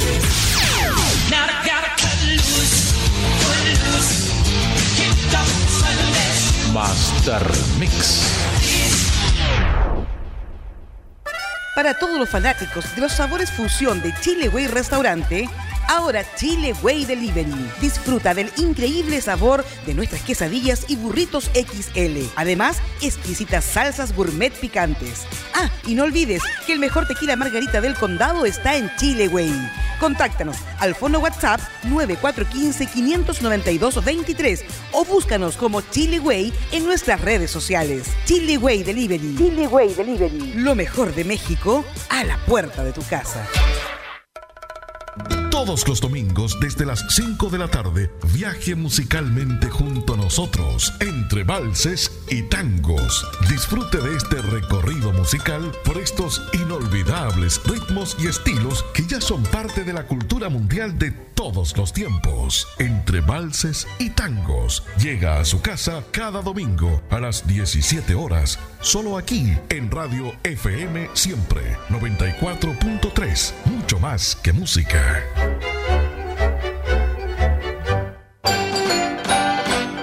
La Municipalidad de Corral, en representación de su alcalde, don Miguel Hernández Mella, tiene el agrado de invitar a toda la comunidad adulto mayor de la comuna de Corral este miércoles 12 de octubre a la primera actividad enmarcada en el mes de las personas mayores, a partir de las 15 horas en el frontis de la Municipalidad de Corral. Te esperamos. En Saesa nos gusta que estés informado. Por eso, no queremos que pierdas el subsidio estatal por deudas adquiridas en pandemia. Mantén tu cuenta 2022 al día. Si tienes dificultades para pagar, contáctanos para evitar el corte de suministro eléctrico por deudas vencidas por más de 45 días. Llámanos gratis al 800-600-801. Visita nuestra página web www.saesa.cl o acude a nuestras oficinas comerciales. Saesa, conectándonos por ti. Asociación de Municipalidades Cordillera de la Costa, Comunas de Corral y La Unión presenta Toponimia del territorio Costa Sur de los Ríos. Huiro. Localidad, caleta y comunidad indígena ubicada a 38 kilómetros al suroeste del puerto de Corral. Sus habitantes, principalmente de origen mapuche lafkenche, se distribuyen como último centro poblado de la comuna, hacia el sur de la localidad de Chaihuín. Su nombre proviene de las diversas especies de macroalgas de color pardo que pueden apreciarse a simple vista en su borde costero rocoso y de aguas frías, las que forman un ecosistema muy productivo y de gran biodiversidad, aspecto muy importante para el patrimonio natural, cultural, los saberes ancestrales y la gastronomía de Huiro, donde también existe una lobería y es posible el avistamiento de ballenas azules, francas, jorobadas y orcas en época estival.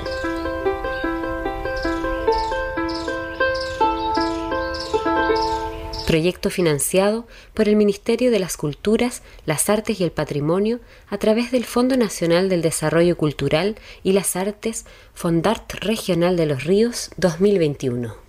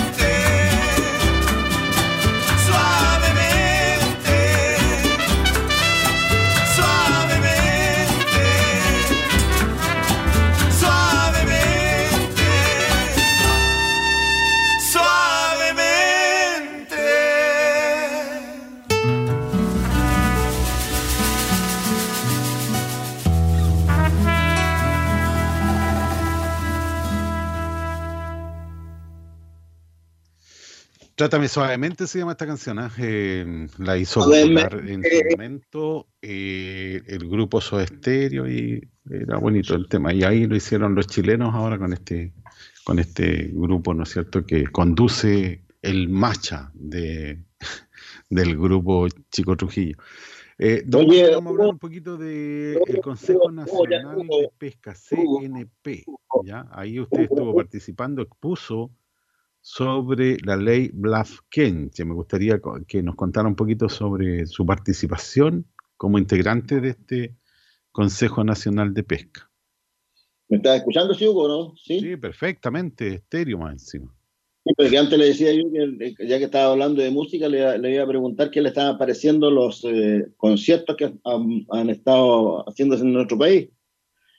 Donde estuvo Daddy Yankee y en, el, y en otros países también ha quedado la crema con estos famosos conciertos. Ah, no, sí, pero que muchos desadaptados a veces van sin tener la entrada y quieren ingresar a la fuerza y eso, claro, lógico que produce un daño también a, a la economía del concierto, un daño también para las personas que asisten y pagan sus entradas. Como que se está normalizando eso de que si no entrar de, de todas formas entrar, ingresar, ¿no es cierto?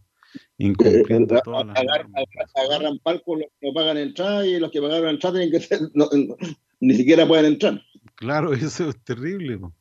Terrible. Ya, terrible. Eh, Oye, a la, a la salida de, de, de, de Daddy Yankee, la, la que se hizo ahí, le, le hacía la entrevista ya a una chica, pues, que cuál era la canción que más le gustaba de Daddy Yankee. ¿Y qué dijo? Ahí, ¿cuál, cuál cree usted que fue? ¿Qué, qué es lo que más le gustaba de Daddy Yankee? La, la canción, la- ¿cuál era la, Ah, la bencinera debe ser.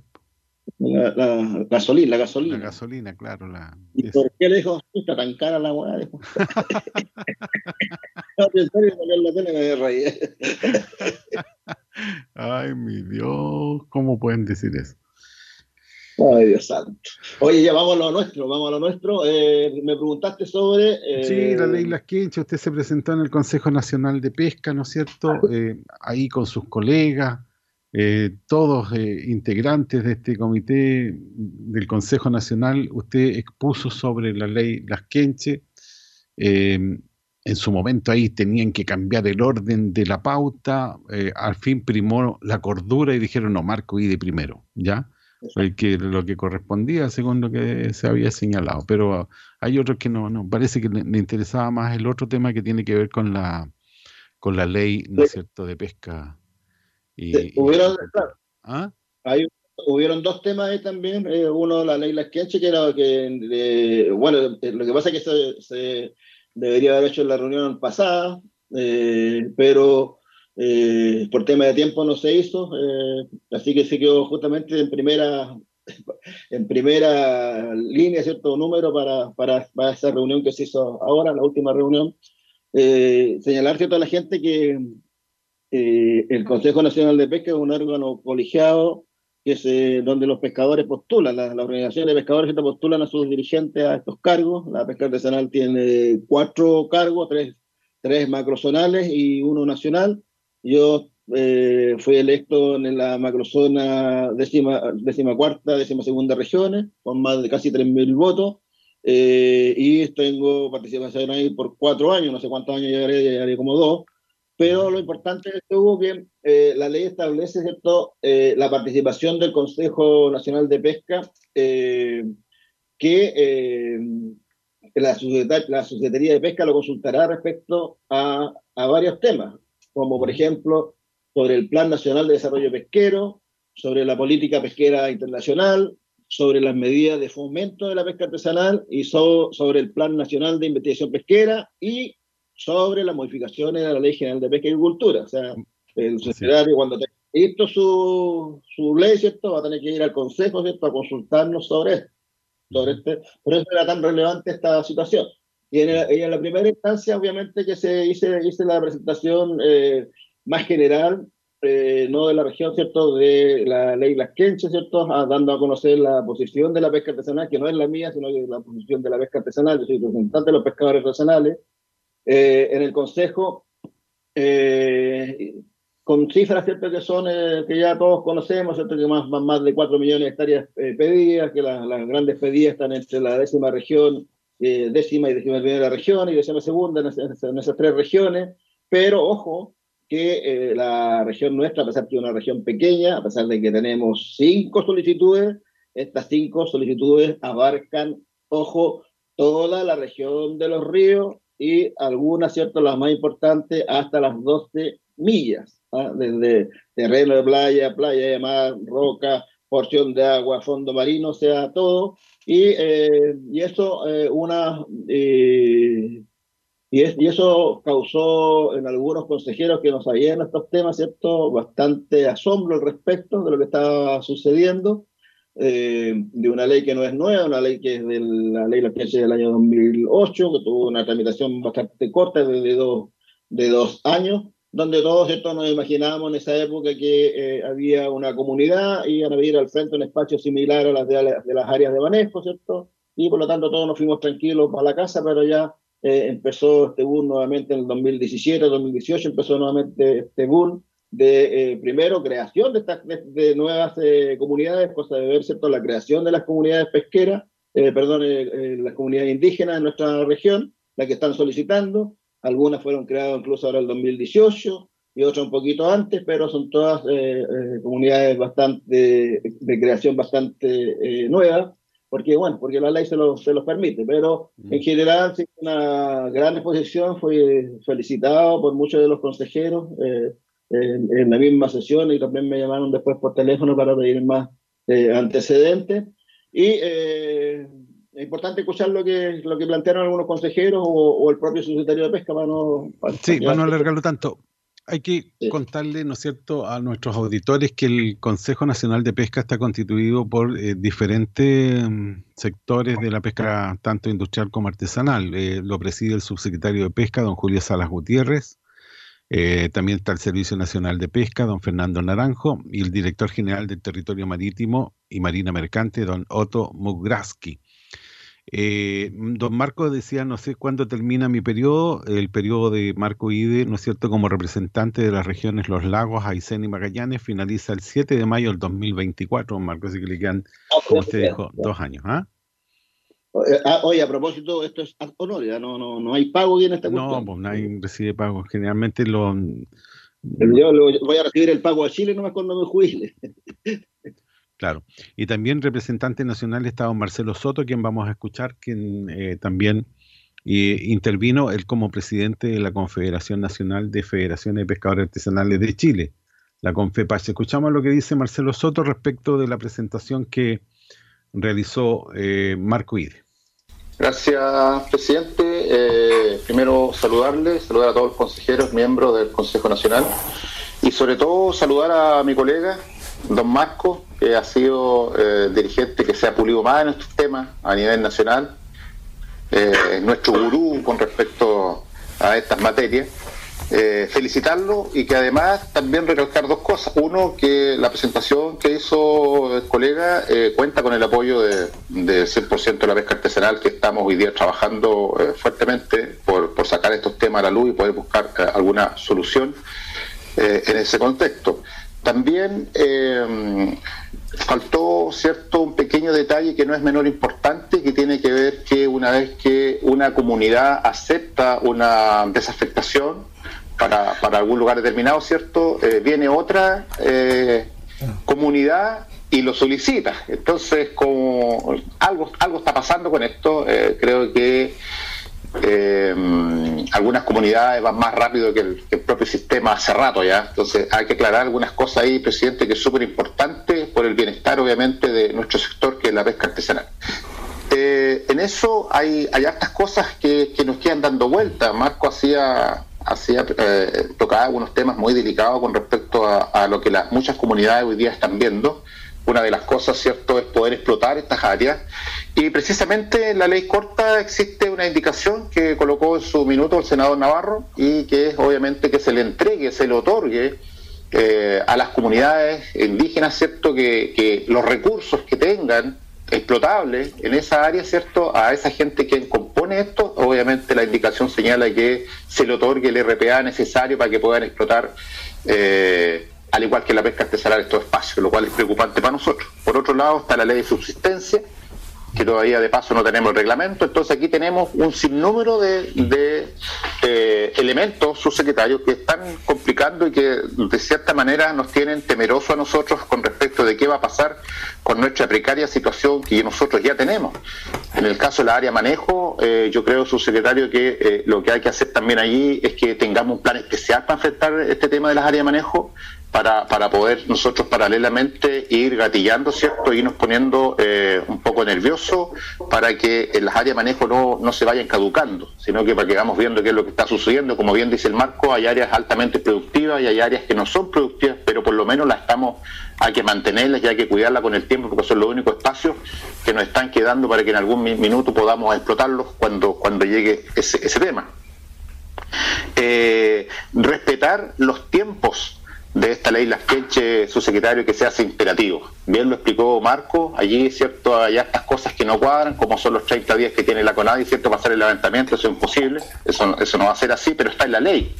Entonces la pregunta es, si no está, si, si, si no cumple el plazo de los 30 días que dice la ley, ¿por qué se sigue? ¿Por qué hay un año, dos años, tres años, cuatro años? Entonces no, no, aquí hay varias cosas que no tienen respuesta, presidente, y yo creo que lo que en los 20 puntos que usted eh, puso sobre la mesa por, el trabajo de- en conjunto con la pesca artesanal, ¿cierto? Dentro de los 20 puntos usted tomó este desafío eh, de entender, ¿cierto? Y buscar solución con respecto a la ley Las Quenches.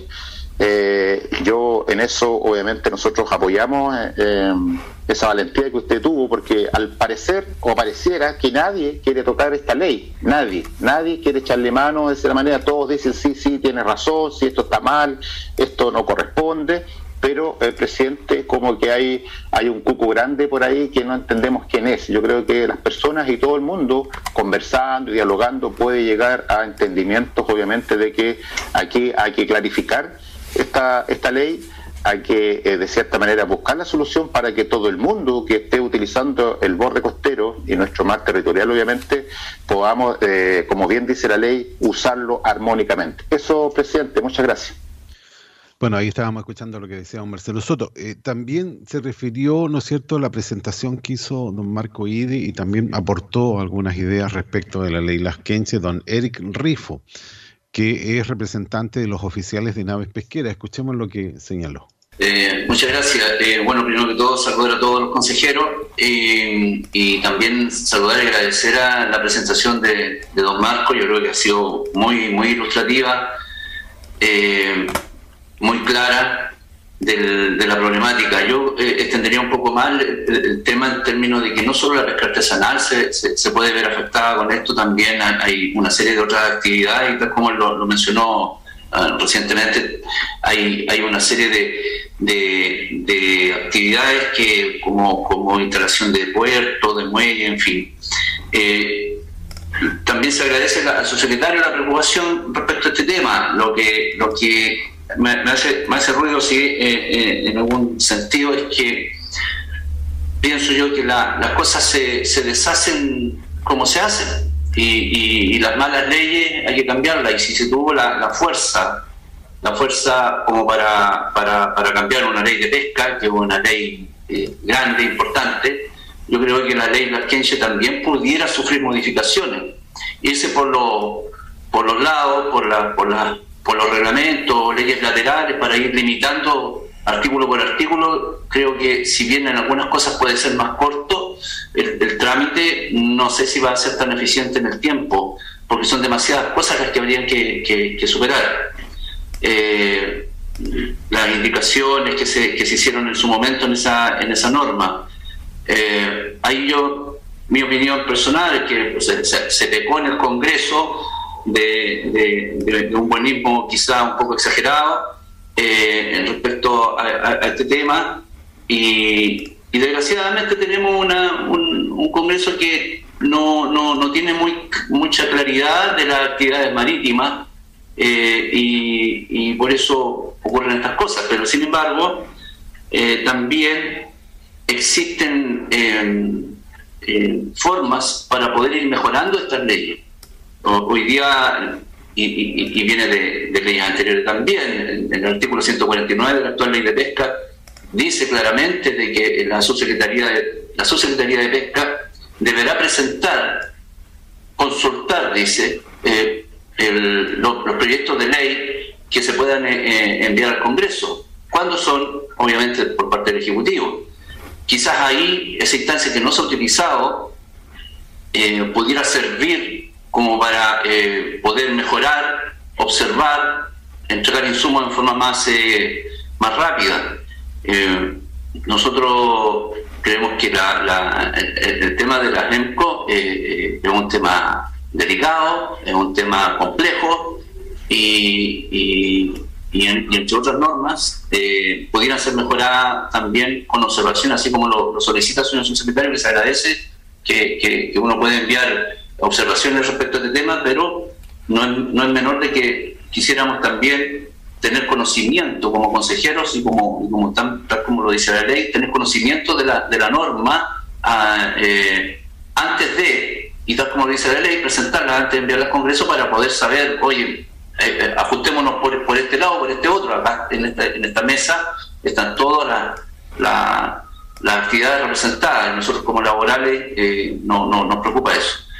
Eh, eso es, presidente. Gracias. Ahí estábamos escuchando a don Eric Rifo, ¿no es cierto?, que representa a los oficiales de naves pesqueras, pero también habló quien fuera en su momento eh, subsecretario de Pesca, me refiero a don Felipe Sandoval, que en esta oportunidad representa a las regiones de Arica y Perinacota, Tarapacá y Antofagasta desde el sector privado empresarial. ¿Qué dice Felipe Sandoval?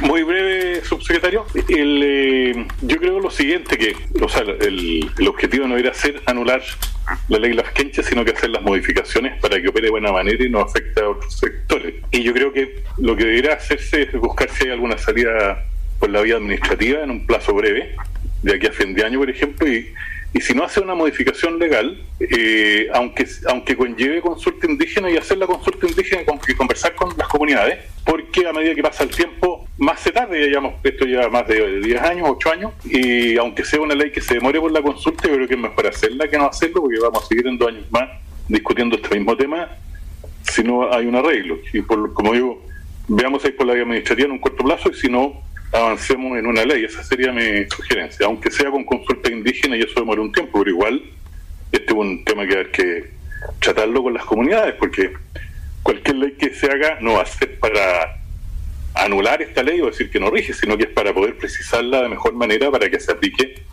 eh, y que cumpla los objetivos que tuvo inicialmente, porque esto so- sobrepasó los objetivos con que se presentó la ley. Bueno, ahí está, hay una solicitud, ¿no es cierto?, ya clara respecto de que se debe modificar la ley, hacerla de nuevo, ¿no es cierto?, conversar con las comunidades indígenas, sentarnos en la mesa y plantearles las inquietudes que tiene el mundo de la pesca, tanto industrial como artesanal. Escuchamos lo que dice el subsecretario de Pesca, después de haber escuchado la presentación de Marco Ide y algunas intervenciones también de algunos integrantes del Consejo Nacional. Escuchemos lo que dice el subsecretario de Pesca, Julio Salas.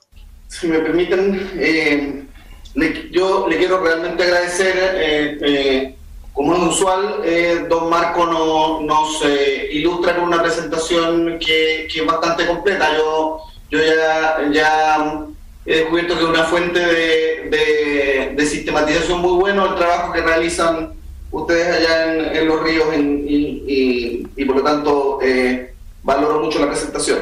Eh, lo que ha hecho como, como planteamiento, eh, en buena medida, quiero decirle, Marco, es, eh, es un diagnóstico que desde la subpesca, eh, para ser más específicamente, desde, desde la, la conducción de la, de la subsecretaría y, y me atrevería a decir desde el gabinete del ministro, es un diagnóstico que compartimos. ¿ah?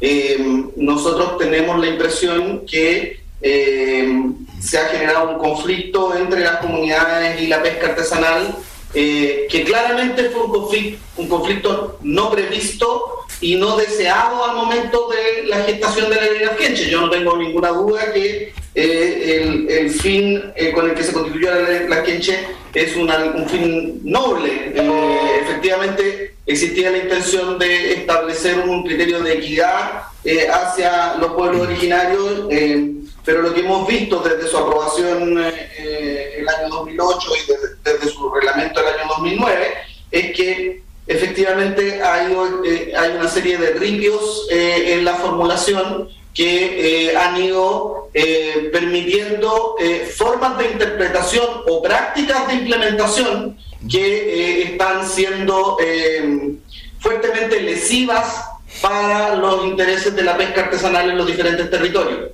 Y es efectivo lo que señala don Marco, que tenemos hoy día eh, 103 solicitudes de EMPO y que el 70, por- aunque el 70% de ellas está hoy día en la región de los lagos, el impacto que genera eh, es eh, eh, en, en muchas otras regiones. ¿ah? Efectivamente está la situación de los ríos donde pocas solicitudes abarcan casi la totalidad del borde costero.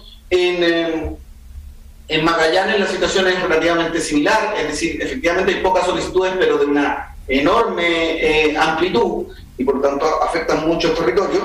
Y incluso en el norte también han sido eh, algunas solicitudes de, alta polémica. Entonces, nosotros en esto eh, quiero plantearlo abiertamente.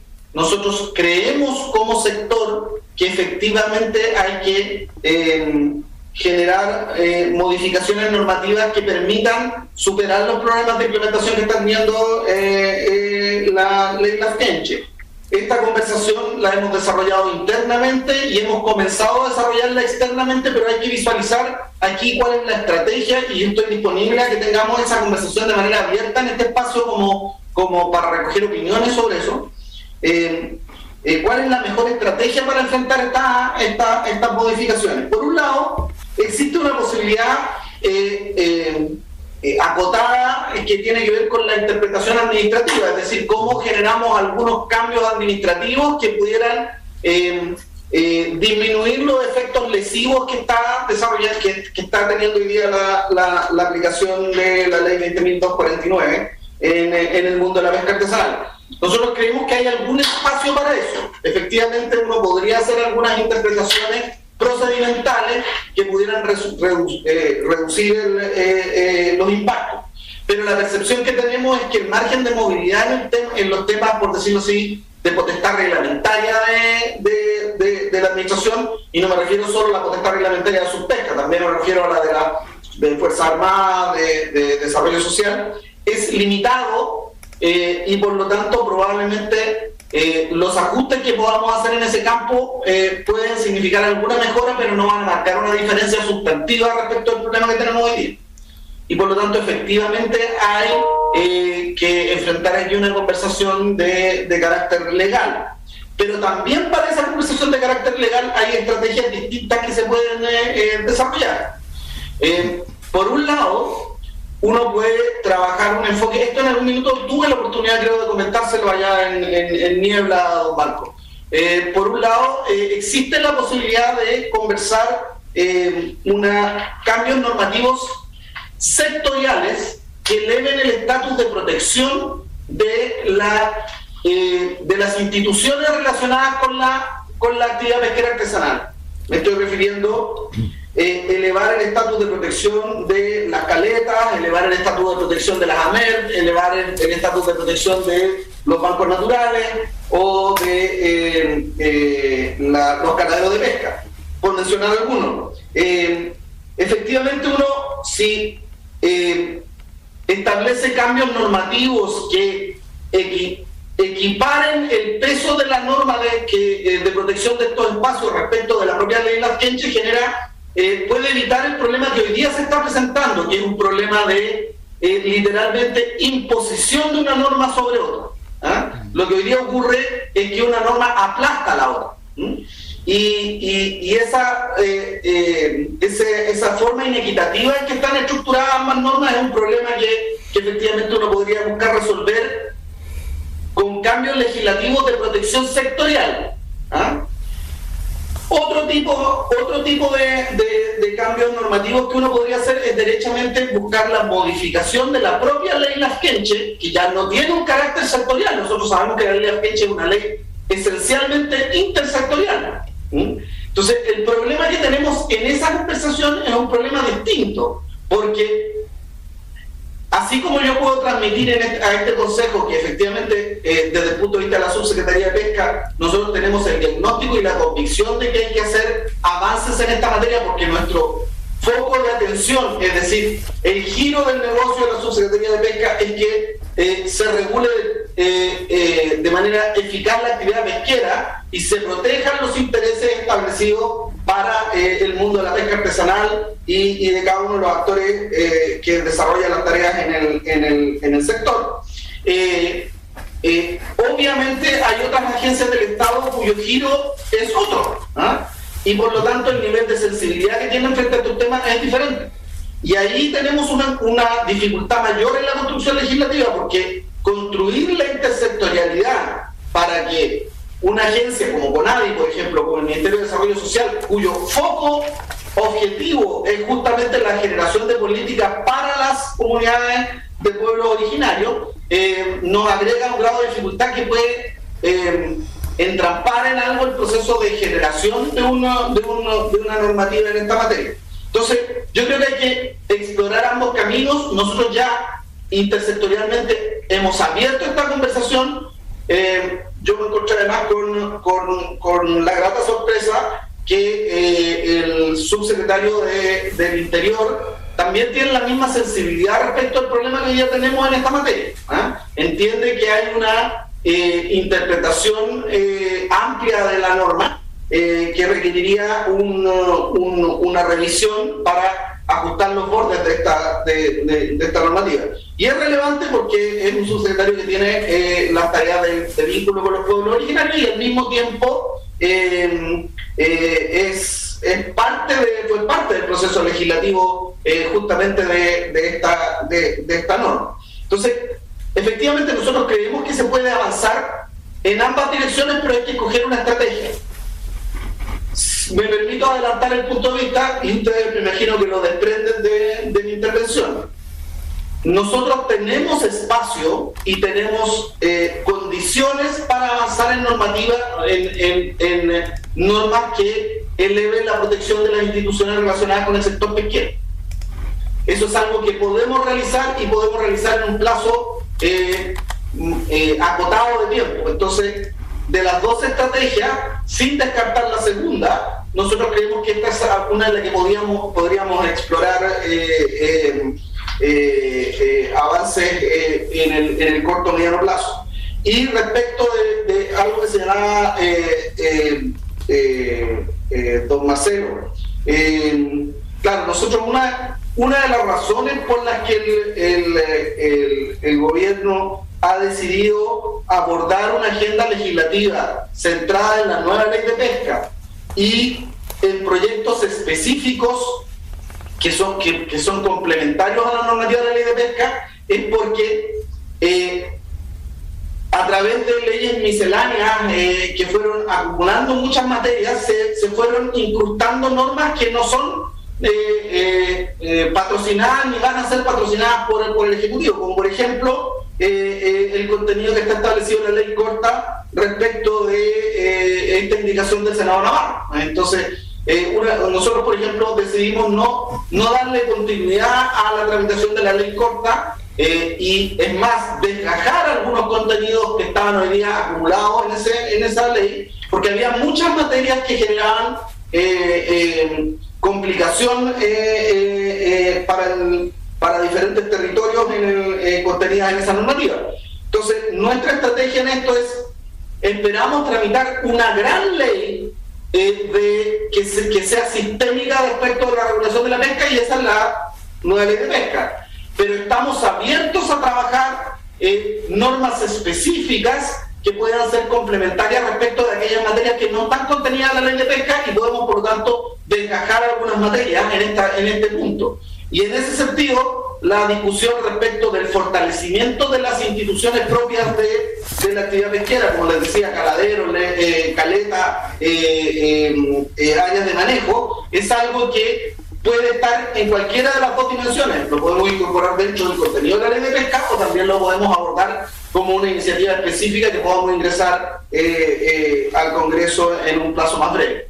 Esa es esa es la conversación que hemos abierto como, como, como sector, o que estamos desarrollando como sector, pero es muy importante que, que se tenga a la vista, por lo menos, y eso puedo transmitirlo eh, de manera muy formal a los miembros del Consejo, efectivamente nosotros compartimos el diagnóstico de eh, las dificultades que está teniendo hoy día para el mundo de la pesca artesanal eh, eh, eh, la, la normativa eh, de la ley eh, 20.249 y entendemos que eso requiere eh, estrategias diversificadas, algunas que tienen que ver con cambios reglamentarios que hay que tratar de generar en el corto plazo. Abrimos una conversación con Fuerzas Armadas sobre eso y, perdón, con esto cierro. Eh, a propósito de eso, eh, lo que señalaba don Marcelo y don, y don Marco es eh, evidente, o sea, la ley concibe plazos eh, eh, de tramitación que están completamente alejados de la realidad. Es más, con los plazos establecidos en la ley, no es tan descabellado el efecto suspensivo que genera la ley en las quenches, porque, está, porque supone plazos muy acotados. Pero lo que ocurre es que esos plazos no son los que existen en la realidad. Entonces el efecto suspensivo, en vez de estar eh, eh, pensando en una tramitación de cinco meses, está afectando tramitaciones de, seis años. Eh, o- y más. Entonces lo que tenemos efectivamente es un problema de implementación que requiere modificación normativa, reglamentaria o legal y cuáles son las estrategias que vamos a ocupar sobre ello. Totalmente disponible con cualquiera de los miembros del Consejo para recibir insumos sobre esto. Eh, me acompaña eh, Marcelo Carballo, que es uno de quienes, quien- de, de quien está viendo el- el- el- específicamente el trabajo en espacio marítimo costero, eh, eh, junto con el equipo eh, eh, habitual de la subsecretaría. Eh, y esta es una conversación que ya está instalada además en nuestro equipo legislativo para tratar de sistematizar una propuesta en esta materia. Cualquier insumo que los miembros del Consejo quieran hacer llegar sobre, esta, sobre este tema, encantado de recibirlo eh, por las vías regulares.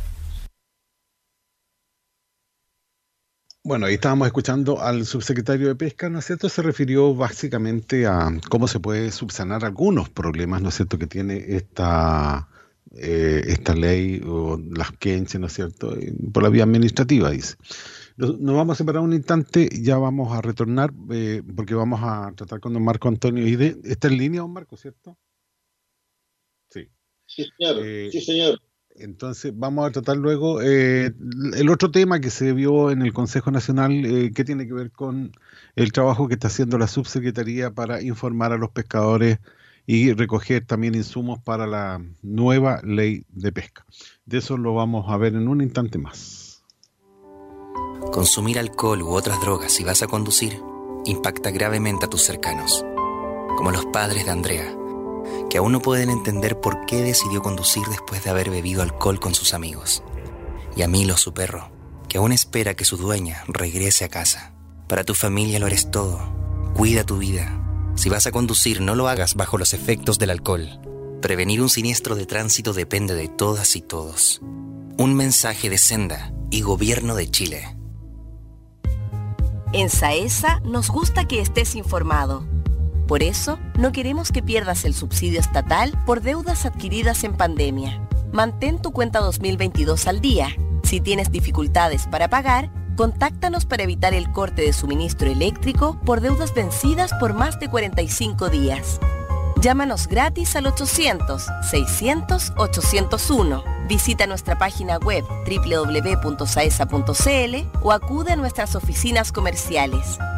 Saesa, conectándonos por ti.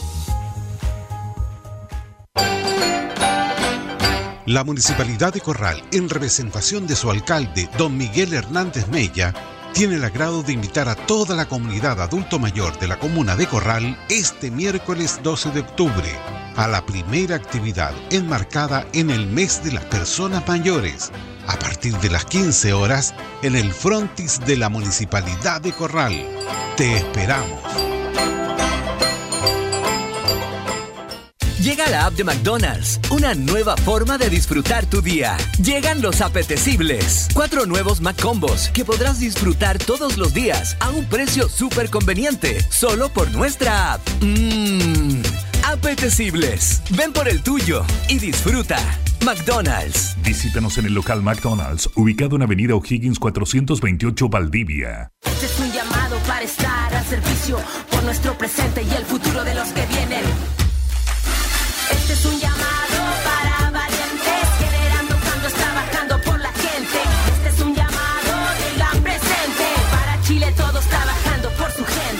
Es un llamado para valientes. Si eres profesional y tienes ganas de hacer mucho más por mejorar la vida de cientos de comunidades, inscríbete en serviciopaís.cl. Servicio País, el coraje nos mueve.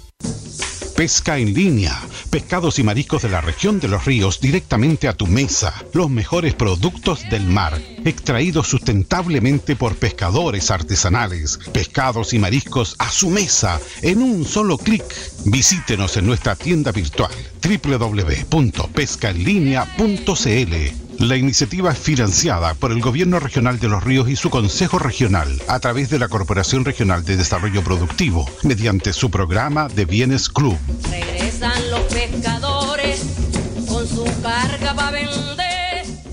Estar realmente conectados es vivir la mejor experiencia de Internet todos los días. Por eso llevamos a tu hogar Movistar Fibra Simétrica para que vivas la mejor experiencia en conexión. Para que disfrutes del mejor Internet con la misma velocidad de subida y de bajada. La más rápida, ahora en Valdivia. Contrata hoy tu Movistar Fibra Simétrica en movistar.cl y elige la conexión que te conviene. Movistar. Para todos los fanáticos de los sabores fusión de Chile Way Restaurante, ahora Chile Way Delivery. Disfruta del increíble sabor de nuestras quesadillas y burritos XL. Además, exquisitas salsas gourmet picantes. Ah, y no olvides que el mejor tequila margarita del condado está en Chile Way. Contáctanos al fono WhatsApp 9415-592-23 o búscanos como Chile Way en nuestras redes sociales. Chile Way Delivery. Chile Way Delivery. Lo mejor de México a la puerta de tu casa. Se cuida, se protege y está alerta gracias al proyecto adjudicado por la Junta de Vecinos Unión y Trabajo con la instalación de 40 alarmas comunitarias en la localidad de Amargos mediante el fondo disponible del Gobierno Regional de los Ríos, el 7% FNDR. Seguridad. Amargo se cuida.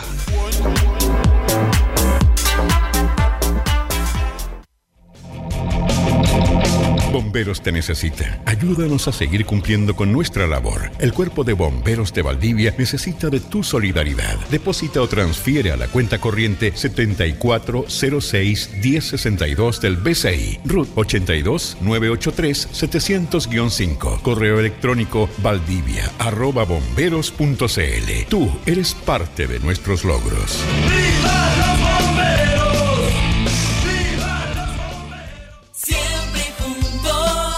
94.3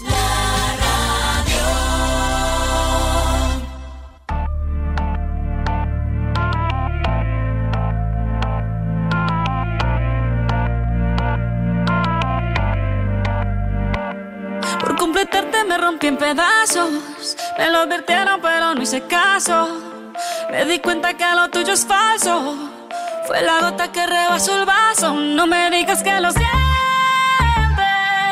Eso parece sincero, pero te conozco bien y sé que mientes. Te felicito que bien actúas. De eso no me cabe duda. Con tu papel continúa. Te queda bien ese show. Te felicito que bien actúas. De eso no me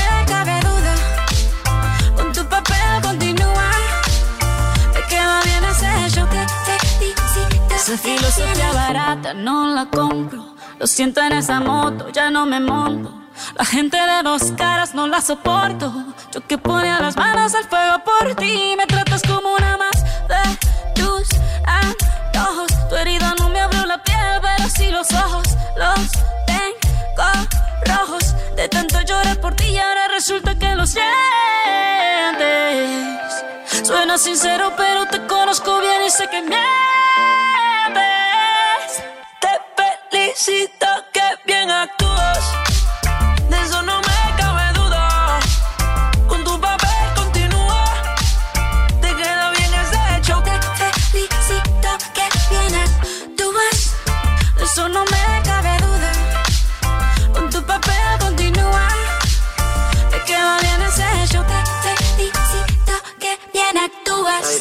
Dice, Hablándote claro, no te necesito.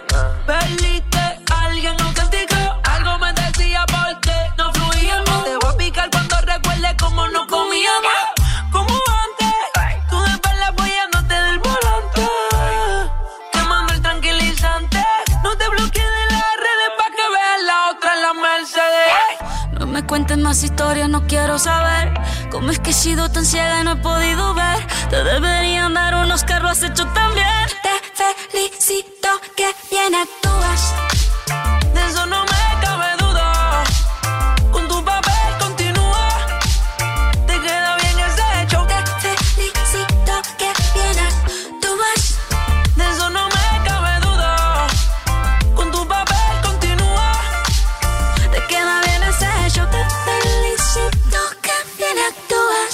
Que tienes dudas, ahí estábamos escuchando a Shakira, ¿no es cierto? Que estaba cantando esa canción dedicada a su ex esposo. Eh, ¿Sabía Marco que, oye, metimos en problema, nosotros, que se separó Shakira o no? Y, Sí, se separó y está- tiene, tiene problemas con España también con el tema de impuestos. sí, Bueno, todos los grandiosos han tenido, ha tenido la Alexis Sánchez, ha tenido el Messi, sí. pues el Hugo Moreira también. creo que No, yo también no voy a España, no me dejan entrar porque yo llego y me toman detenido, tengo que pagar los impuestos. Oiga, acá todos burlan los impuestos, se da cuenta en Chile, y cuando les dicen, no, van a subir, van a una reforma tributaria, todos como lloran, ya, y lloran los que más plata tienen. Chino Río arrancó, dijo, yo no voy a pagar ni una cuestión, me voy para Estados Unidos, y en Estados Unidos, ¿cuánto pagan impuestos? Ya, en Estados Unidos se paga el 50% de tu sueldo. po. Ya tú ganaste pagar? lucas y tienes que pagar impuestos, ahí no, no, no, no viene perdonazo ni nada por el estilo. En España igual. Y pobre que tú debas porque vas preso. En, en otras palabras, eso es lo que, lo que ocurre. Acá no, cualquiera se burla de eso y no, no paga sus impuestos nomás. ¿Ya? Eh, en España es perseguido y en Europa en general.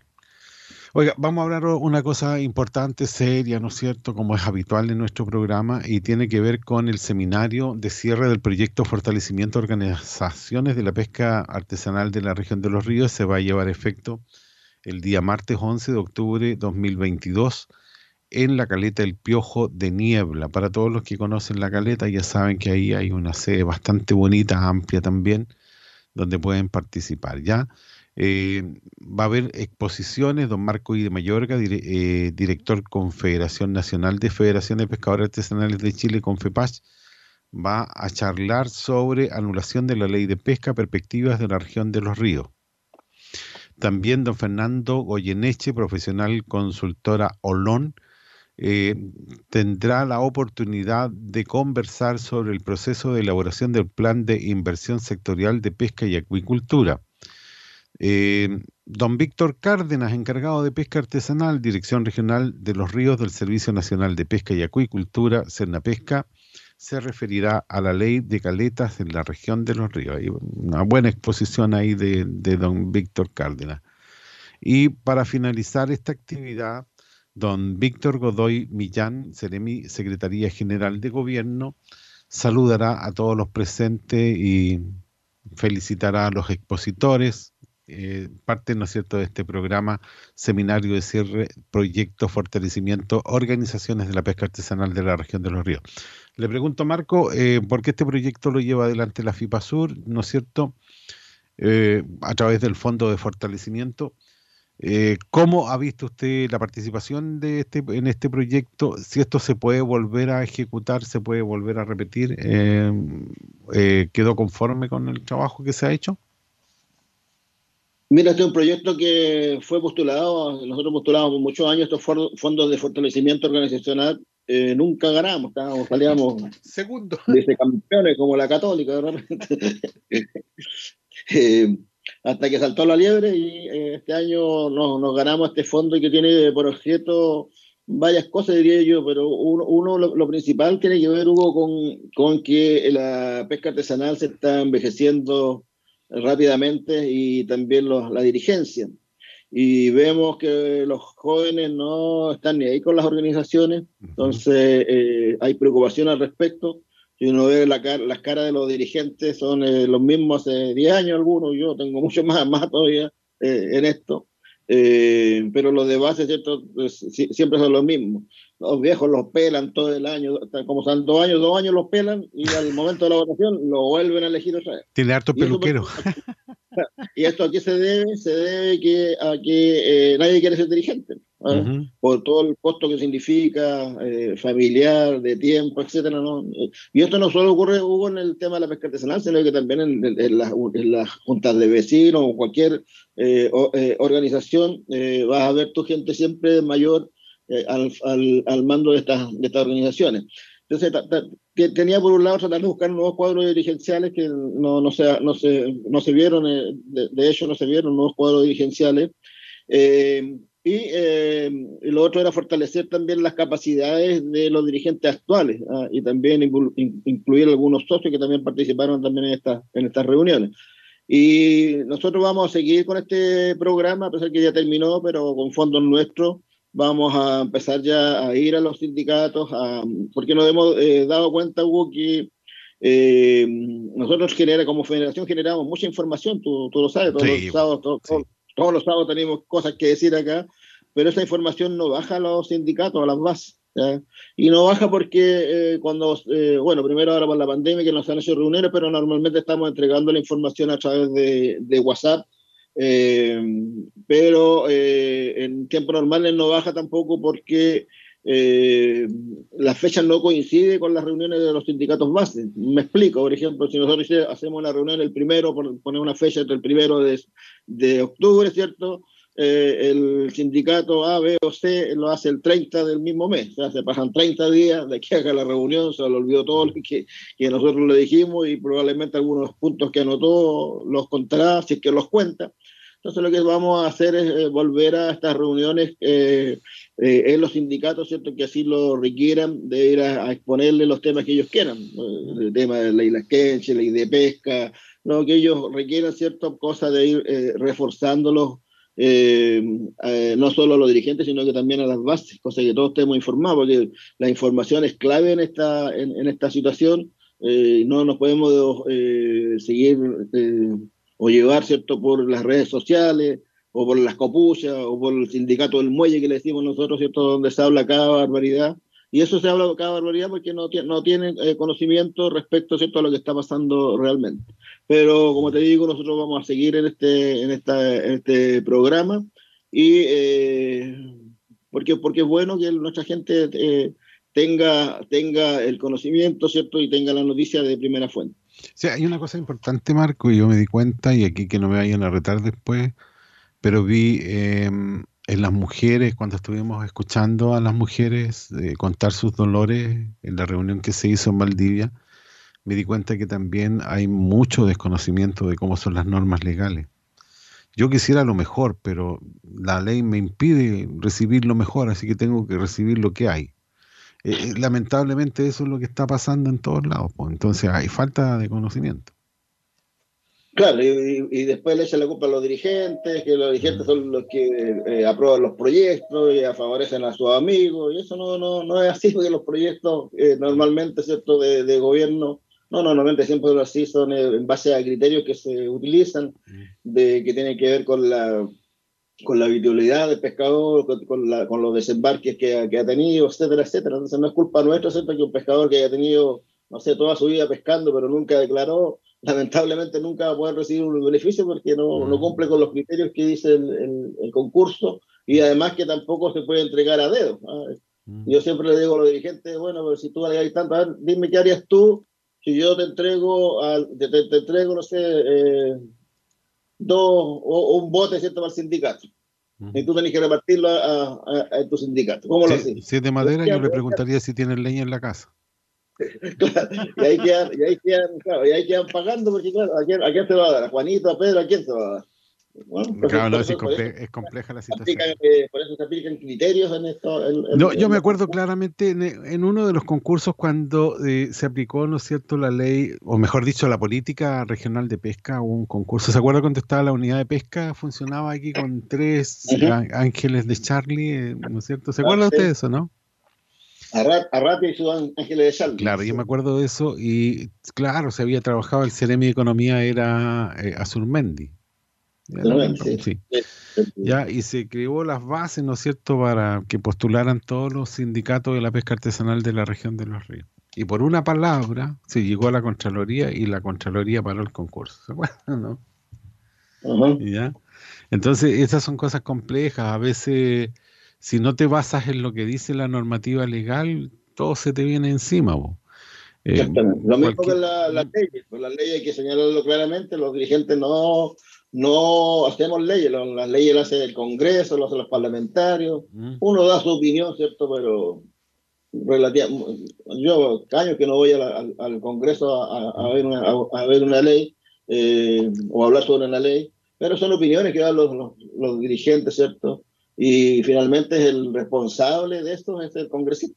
Claro, o sea, el que hace las leyes, pues, ya por eso yo siempre me pongo en- aquí digo a veces cosas sin mala intención por lo demás. Eh, la idea, por ejemplo, es que eh, los representantes eh, del Congreso se reúnan con, ya sea con los pescadores artesanales, con la gente de la Junta de Vecinos, con todos, para contar qué es lo que se está haciendo y qué es lo que se espera y preguntarle la opinión también a los ciudadanos, porque al final de cuentas esa ley puede ser favorable para el ciudadano, pero también puede venir a perjudicarlo. Entonces, esas cosas hay que conversarlas con los parlamentarios en realidad. Y yo sé que los pescadores, a veces las mismas organizaciones, se reúnen con los parlamentarios de la zona para contar su, su situación y ver cómo se puede mejorar eh, alguna normativa legal, pero muy complejo. Aquí somos, eh, en la región de los ríos son cinco parlamentarios de un total de 155, entonces eh, es muy difícil cambiarle, ¿no es cierto?, la, el chip al resto de los que integran el, conce- el Congreso Nacional. Sí, además hubo, además hubo que tenemos una región eh, grande pesqueramente hablando, que es la- en, cuota, que es la octava región. que Tiene el, el 80% de la sardina, tiene och- más del 80% de la jibia, más del 80% de la reineta de captura. Entonces eh, es difícil competir contra ellos y además en la comisión de pesca de ahora creo que son cinco parlamentarios de la octava región, pues cinco. Y nosotros como región tenemos a uno que es Bernardo que normalmente no está nos está consultando, de hecho hace un par de días me consultó sobre un proyecto de ley del remanente, ahí le dimos nuestra, nuestra opinión al respecto. Sí, es importante. ¿ah? Recuerden que este seminario es importante, vayan, asistan, compartan con sus pares, conversen sus situaciones, busquen soluciones también. Eh, y cuando haya eh, el encuentro, ¿no es cierto?, que va a ser el 14 con el, eh, con el ministro de Economía, ojalá que todos pudieran participar también. Van a buscar un lugar amplio, me imagino, Marco, para la, para la reunión con el ministro. Sí, esto va a ser con la, esta reunión va a ser para el tema de la, el de pelágico, ahí viene, viene el tema de los pelágicos. Sí, y ahí ojalá que todos... Pero igual puede participar la gente. Sí, todavía no se ha dicho el, el- el lugar, eh, pero eh, eh, hubo súper importante que los pescadores eh, los dirigentes, ¿cierto? sobre todo, eh, asistan a estas reuniones. Ah, porque van a haber varias reuniones que ya las dimos a conocer durante la semana las vamos dando a cono- a conocer también distintas partes de la, de la región. Esos son los, los- los- las reuniones con los sindicatos base o con las organizaciones base, porque eh, después esta cuestión no tiene derecho a reclamo. Al pataleo queda... Exactamente. No, no hay pataleo. Es el, el- el viejo es lo que tiene un dolor ahí tiene que ir ahí, ¿ah? como si fuera el médico. Va al médico y dice, ahí dice, dice su dolor. ¿Cuál es su dolor? Hay varios dolores, ¿ah? Hay varios dolores. Oiga, don Marco, hablemos un poquito... Asumir- tienen que asumir su responsabilidad, tienen que asumir su responsabilidad. No dejen todo que las federaciones lo hagamos todo, no. Tienen que ellos asumir su responsabilidad porque estamos hablando de una ley de pesca, ¿cierto? Que va a ser modificada y se requiere, ¿cierto?, la- el mayor eh, compromiso y la participación de los propios pescadores artesanales y de sus dirigentes. Mira, vamos a escuchar dos opiniones respecto a la ley la- a la ley que se está creando. Hay dos opiniones que tiene una, un, un representante de la región de los ríos, don Juan Santana, que también es integrante del directorio de FIPASUR, eh, se lo planteó ahí en el Consejo Nacional de Pesca. Escuchemos lo que dice don Juan Santana a sus demás colegas. Buenos días, subsecretario y los compañeros presentes. Echo de menos la participación en los talleres de la marítima. No sé si están considerados que es importante que ellos también estén presentes porque hay inquietudes que, siempre normalmente aparecen. Y lo otro es, aquí nosotros hemos tenido eh, algunas situaciones donde el Poder Judicial, los jueces y qué sé yo, no tienen absolutamente idea eh, en relación a la pesca. Absolutamente idea. Entonces es importante, yo creo también a ellos considerarlo o buscar la forma de que ellos interioricen lo que significa la ley de pesca y alguna, algunas indicaciones que tienen porque ellos proceden de acuerdo a, a pruebas. Pero si eh, actúan en base a la ignorancia en muchas cosas, incluso incluido en, tema, en el tema laboral. Han habido algunas demandas y esas cosas y resulta que el Poder Judicial o el juez en, en su momento eh, po- poco se declara incompetente de, de los asuntos o sentencias de acuerdo a su criterio y no de acuerdo a la legislación. Ignoran, por ejemplo, últimamente se hemos sabido ahí por, por un juicio de que no tenían idea que existía hoy día un contrato de sociedad aparte establecido en la ley de pesca. Entonces, para nosotros es medio insólito que un juez no sepa eso, pero tampoco nos sorprende porque realmente eh, para ellos la pesca artesanal no, no es un tema. Así que sería importante, subsecretario, también considerar por ese lado, y yo creo que eh, usted puede dar fe de lo que yo estoy diciendo, porque entiendo que es abogado y que los jueces lamentablemente en este sentido ignoran. Eso sería gracias. Bueno, ahí tenemos uno de los dolores. ¿Cuál es el dolor de don Marco Ide? Don Marco Ide también planteó una inquietud, escuchémoslo. Don Marco. Gracias, presidente. Sí, no señalarle nomás que nosotros estamos bastante preparados porque, eh, como somos antiguos, no viejos, antiguos, eh, a través del tiempo la Suspesca siempre ha hecho talleres en, en, las, eh, en las regiones que finalmente ya no quedan nada, pusimos un tremendo diagnóstico y finalmente no queda nada. Esperemos que esta vez no sea así. Pero tal como dijo usted, aquí hay que, hay que ver dos partes. Una son los dolores de los viejos, ¿cierto? Lo que pretenden los viejos y otro que hay que contraponerlo con el marco normativo. Por ejemplo, en eh, Puerto Montt, ¿cierto? A, la- a la- a- lo que hicieron en Puerto Montt, al, al- gran, eh, la gran convocatoria que hubo ahí por parte de, de Conapaz. Eh, y nos llegaron algunos videos donde un pescador, ¿cierto? Merlucero planteaba de que él estaba pescando en la décima primera región, ¿cierto?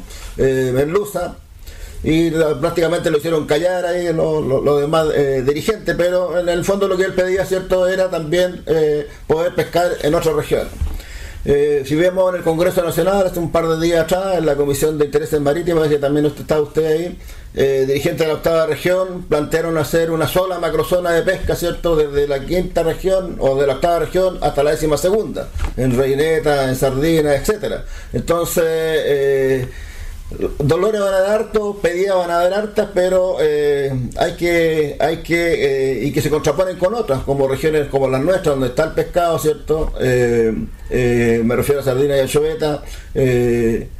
Queremos nosotros nos- que, que la, que la pesca siga regionalizada, entonces va- van a haber ahí contrapuntos y la pregunta es quién va a ganar esos contrapuntos. Van a ganar aquellas regiones que son tan grandes pesqueramente, ¿cierto? Hablando como la octava región, que eh, en, en Sardina y Anchoveta tienen más de casi el 80% de cuotas entre Sardina y Anchoveta. ¿ah? Y las, otras regiones, ¿cierto? Pequeñitas, eh, tienen, tienen obviamente el, el resto de, de eso. Entonces, eh, eso es súper eh, eh, relevante también eh, que podamos saber, ¿cierto? Finalmente, cuál va a ser la metodología. Eh, que van a usar ustedes respecto a eh, agarrar todos estos dolores, ¿cierto? Por un lado, eh, meterlos a esa juguera y qué va a resultar de esos dolores, o sea, porque podemos eh, crear también un pequeño monstruo, ¿cierto? Y estar dándole eh, o favoreciendo ciertas regiones que eh, han sobreexplotado los recursos y están operando en nuestras regiones. ¿ah? Nosotros tenemos todos los días operando gente de la octava región, incluso la misma de la novena región en pesquerías nuestras, eh, incluso de la décima región eh, en, la región de los ríos y nos llenamos la boca del tema de la pesca no declarada, no reglamentada y no sé cuánto, seminarios internacionales, pero resulta que ¿quién protege la región? Nadie. Eso, ese es un dolor. Gracias. Ese es un dolor, ¿ves? Los Marcos tienen muchos dolores. Eh, y oiga, y también los oficiales de naves pesqueras también tienen su dolor. Escuchemos a don Oscar Alvear que también cuenta qué es lo que está pasando en ese sector. Eh, gracias, subsecretario. Mire, este, este tema para todos es sabido que es un, un tema muy relevante. Eh, y yo quisiera pedir especialmente a usted el que también tenga una cronología como la que nos entregó anteriormente con el sector artesanal de los, de los trabajadores de la industria, que somos varios sindicatos que también tenemos propuestas eh, para nadie es un misterio que el único patrimonio que tenemos los trabajadores de la industria pesquera hoy día es nuestro convenio colectivo, ¿no es cierto? Y todo se basa en pesca, nuestros convenios colectivos, de eso vivimos. Por lo tanto, le pediría que usted también nos dé la participación cronológica, ¿ya? Eh, qué días nos puede recibir para hacer las propuestas que las organizaciones tenemos, que son importantes. Eh, queremos tener relevancia también en esta ley. En esta ley fuimos, la ley anterior, ¿no es cierto? Fuimos dejados fuera, por ejemplo, de los comités de manejo. ¿Por qué? Porque nos dejaron afuera. No era muy importante. Eh, nosotros creemos que somos parte fundamental porque trabajamos unos capturando y otros reduciendo las capturas que traen tanto la industria como los artesanales. Entonces, tenemos un papel preponderante dentro de, de, de la, de, de la industria en general. Entonces, queremos ser escuchados por la autoridad, queremos queremos tener participación, queremos ser personas que pueden, sabemos que somos personas que podemos aportar, somos organizaciones con más de 50 años de historia. De hecho, nuestro sindicato cumplió 52 años hace unos días atrás. Entonces, ¿qué pedimos a la autoridad? Oiga, escúchenos, por favor. ¿Por qué? Porque creemos que somos parte importante de, este engranaje. Si este es un engranaje que todos tenemos que, se cae un diente, se cae, se separa el engranaje. Entonces, queremos ser escuchados, queremos que usted haga una cronología también con las organizaciones, los que quieran participar, nadie está obligado a hacer lo que no quiera hacer, pero, pero hay organizaciones que sí queremos participar, queremos estar incluidos, queremos ser participantes de esta ley. Para nosotros, eh, muchos ya nos vamos a ir, somos viejos, nos vamos, pero los jóvenes que quedan, ¿en qué marco regulador van a quedar? Por lo tanto, presidente, le pido que haga esa misma cronología que hizo con el sector artesanal, ¿no es cierto? Que está bien graficada y que me parece muy buena, porque van a ser escuchados todos, nadie se va a poder eh, decir, ah, a mí no me, a mí no me escuchan, ¿no es cierto? Pero nosotros, los trabajadores de la industria, tampoco queremos decir, a nosotros no nos escucharon, o a nosotros no nos recibieron. Por lo tanto, si queremos que algo sea mejor, todos los entes involucrados, como dice usted, la academia, los artesanales, los industriales, los trabajadores, deben ser también escuchados, presidente. Yo creo que, y le pido especialmente que, que, que, que, se aboque un poquito, porque creo que los problemas nuestros son un poquito mayores, porque a nosotros nos dejan sin convenio colectivo, y los convenios colectivos son nuestra vida. Gracias, señor presidente. Bueno, ahí estábamos escuchando a don Oscar Alvear. Eh, también eh, habló don Felipe Sandoval, todos lo conocemos, ¿no es cierto?, como sub, ex subsecretario de Pesca que representa hoy día la zona norte. Escuchemos lo que señaló. Yo creo que es necesario, bueno, las instancias regionales que se van a dar, pero junto con las instancias regionales, el que estén en algún minuto todos los actores en conjunto, porque este es un clúster eh, donde está la pesca artesanal, la pesca industrial, los trabajadores, los académicos eh, muchos proveedores. Eh, entonces plantearlo como instancias separadas, a pesar de que hay diferencia en algunos temas que se podrán escuchar por separado, pero lo ideal es que en, en las regiones se propiciara el acuerdo entre los distintos actores, porque eso es lo que va a potenciar la pesca al final. Eh, entonces no sé si eso está pensado en algún momento de propiciar acuerdos en la región entre los distintos actores. Y mientras más acuerdo haya, más fácil va a ser el trámite eh, legislativo. Ahora yo entiendo que en, lo que es materia de fijación de cuotas y ese tipo de cosas, pues los, sectores involucrados pueden tener más interés y los científicos pueden tener una palabra más preponderante. Eh, pero muchos temas de administración, un, un buen acuerdo entre los distintos actores facilita mucho las cosas y también el, el trámite legal.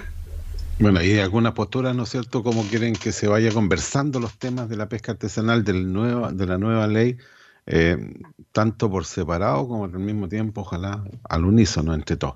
Ya, eh, escuchamos lo que respondió don Julio Sala, subsecretario de Pesca, sobre lo que se viene a continuación.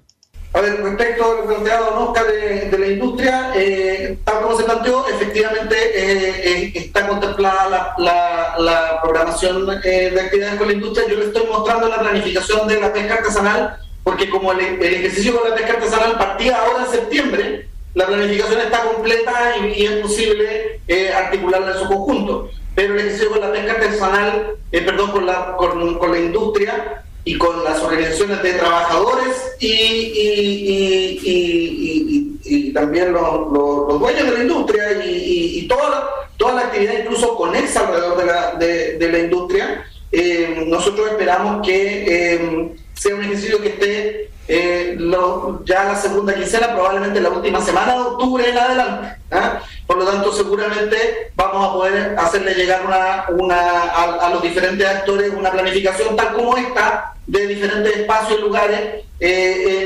eh, eh, al, comenzar la segunda quincena de octubre con toda certeza.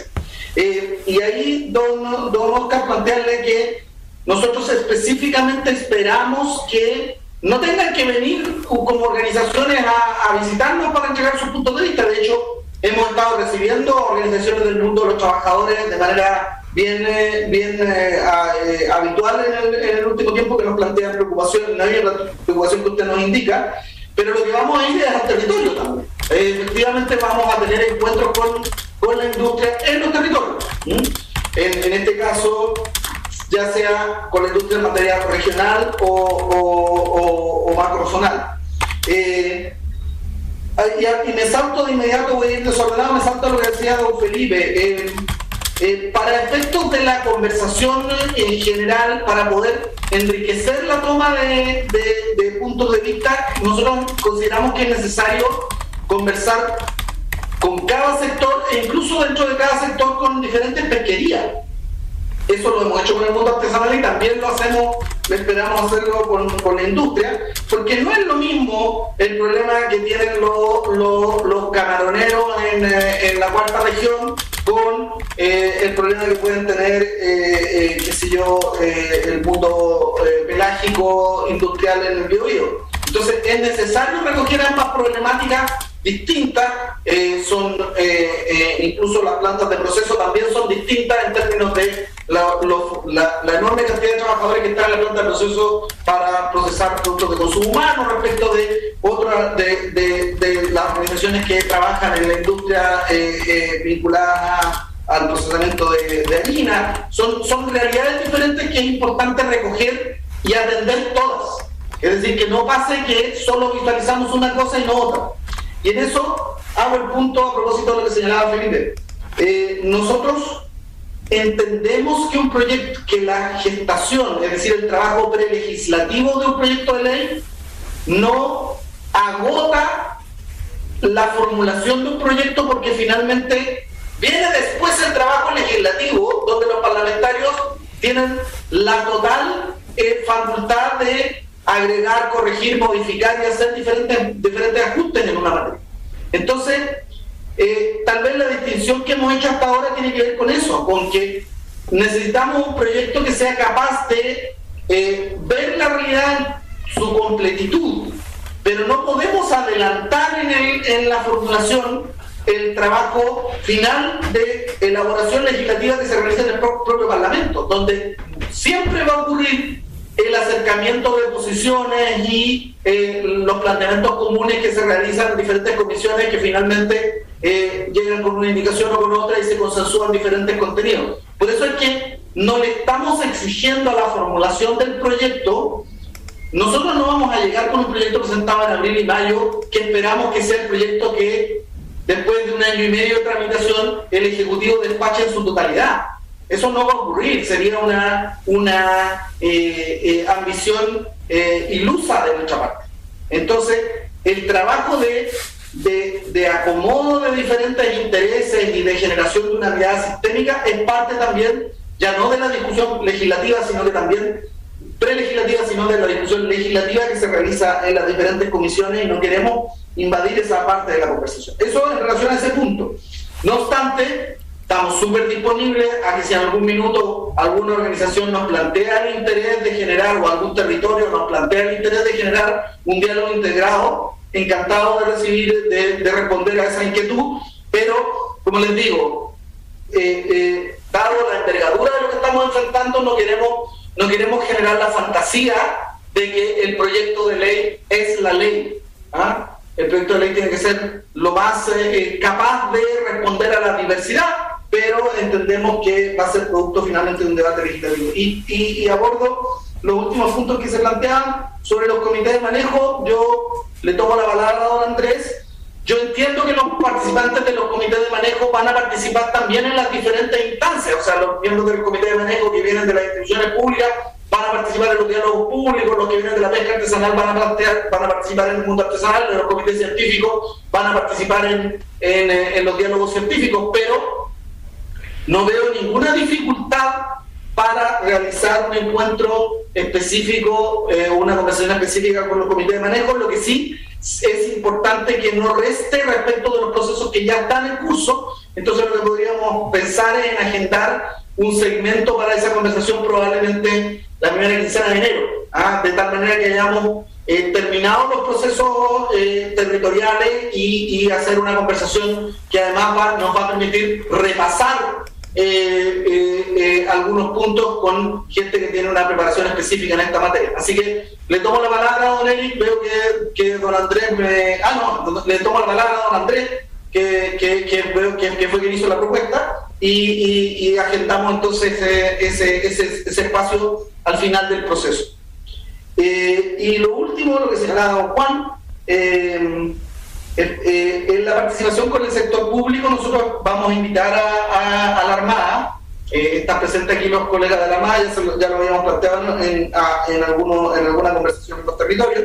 Efectivamente, en las conversaciones de eh, organismos del sector público vamos a invitar a la Armada que haga sus puntos de vista, pero dado que es una institución jerárquica, además nosotros entendemos que eh, ellos van a ser motivo de una consulta específica de parte de la subpesca y nos van a poder remitir además una propuesta específica como respuesta formal a esa, porque entendemos que la naturaleza de, de, de la institución es distinta también al resto de las instituciones públicas, entonces queremos generar también, más allá de invitarlos a este espacio, por decirlo así, de diálogo abierto, también una interlocución formal por si hay elementos que eh, de manera, en un debate institucional, eh, les desearan incorporar en la formulación del, del, proyecto de ley de pesca. Así que les adelanto a, a, a, los, a los, colegas eh, de la Dirección Marítima que va a llegar, va a llegar una, un planteamiento en esa, en esa línea.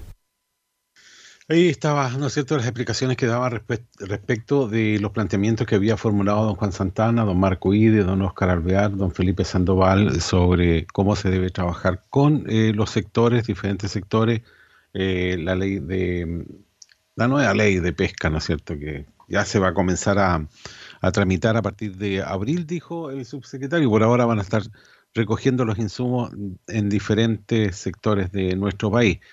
Don Marco, tenemos reuniones de, respecto a esto, el día jueves 13, una reunión de, la ley, ¿no es cierto?, con gremios bacaladeros, no sé si eso se mantiene, y el viernes 14, ya lo habíamos dicho, eh, reunión eh, con los gremios sardineros y asiste el ministro de Economía, es la última información que hemos recogido.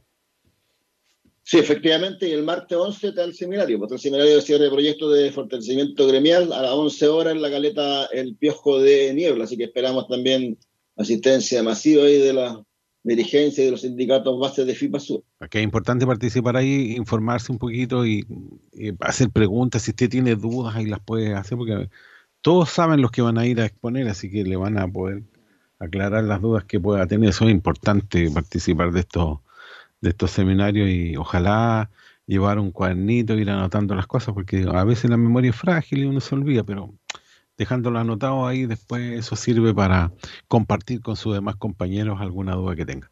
Eh, temas para la próxima semana, ya lo habíamos dicho, las reuniones que se van a realizar, el seminario, ¿no es cierto?, que va a ser en la Caleta del Piojo a partir de las 11 de la mañana, y, también la, las visitas de autoridades a la región, eh, por ahora se ha confirmado solamente la visita del ministro de Economía, pero podríamos tener alguna sorpresa, don Marco, un corte de energía eléctrica.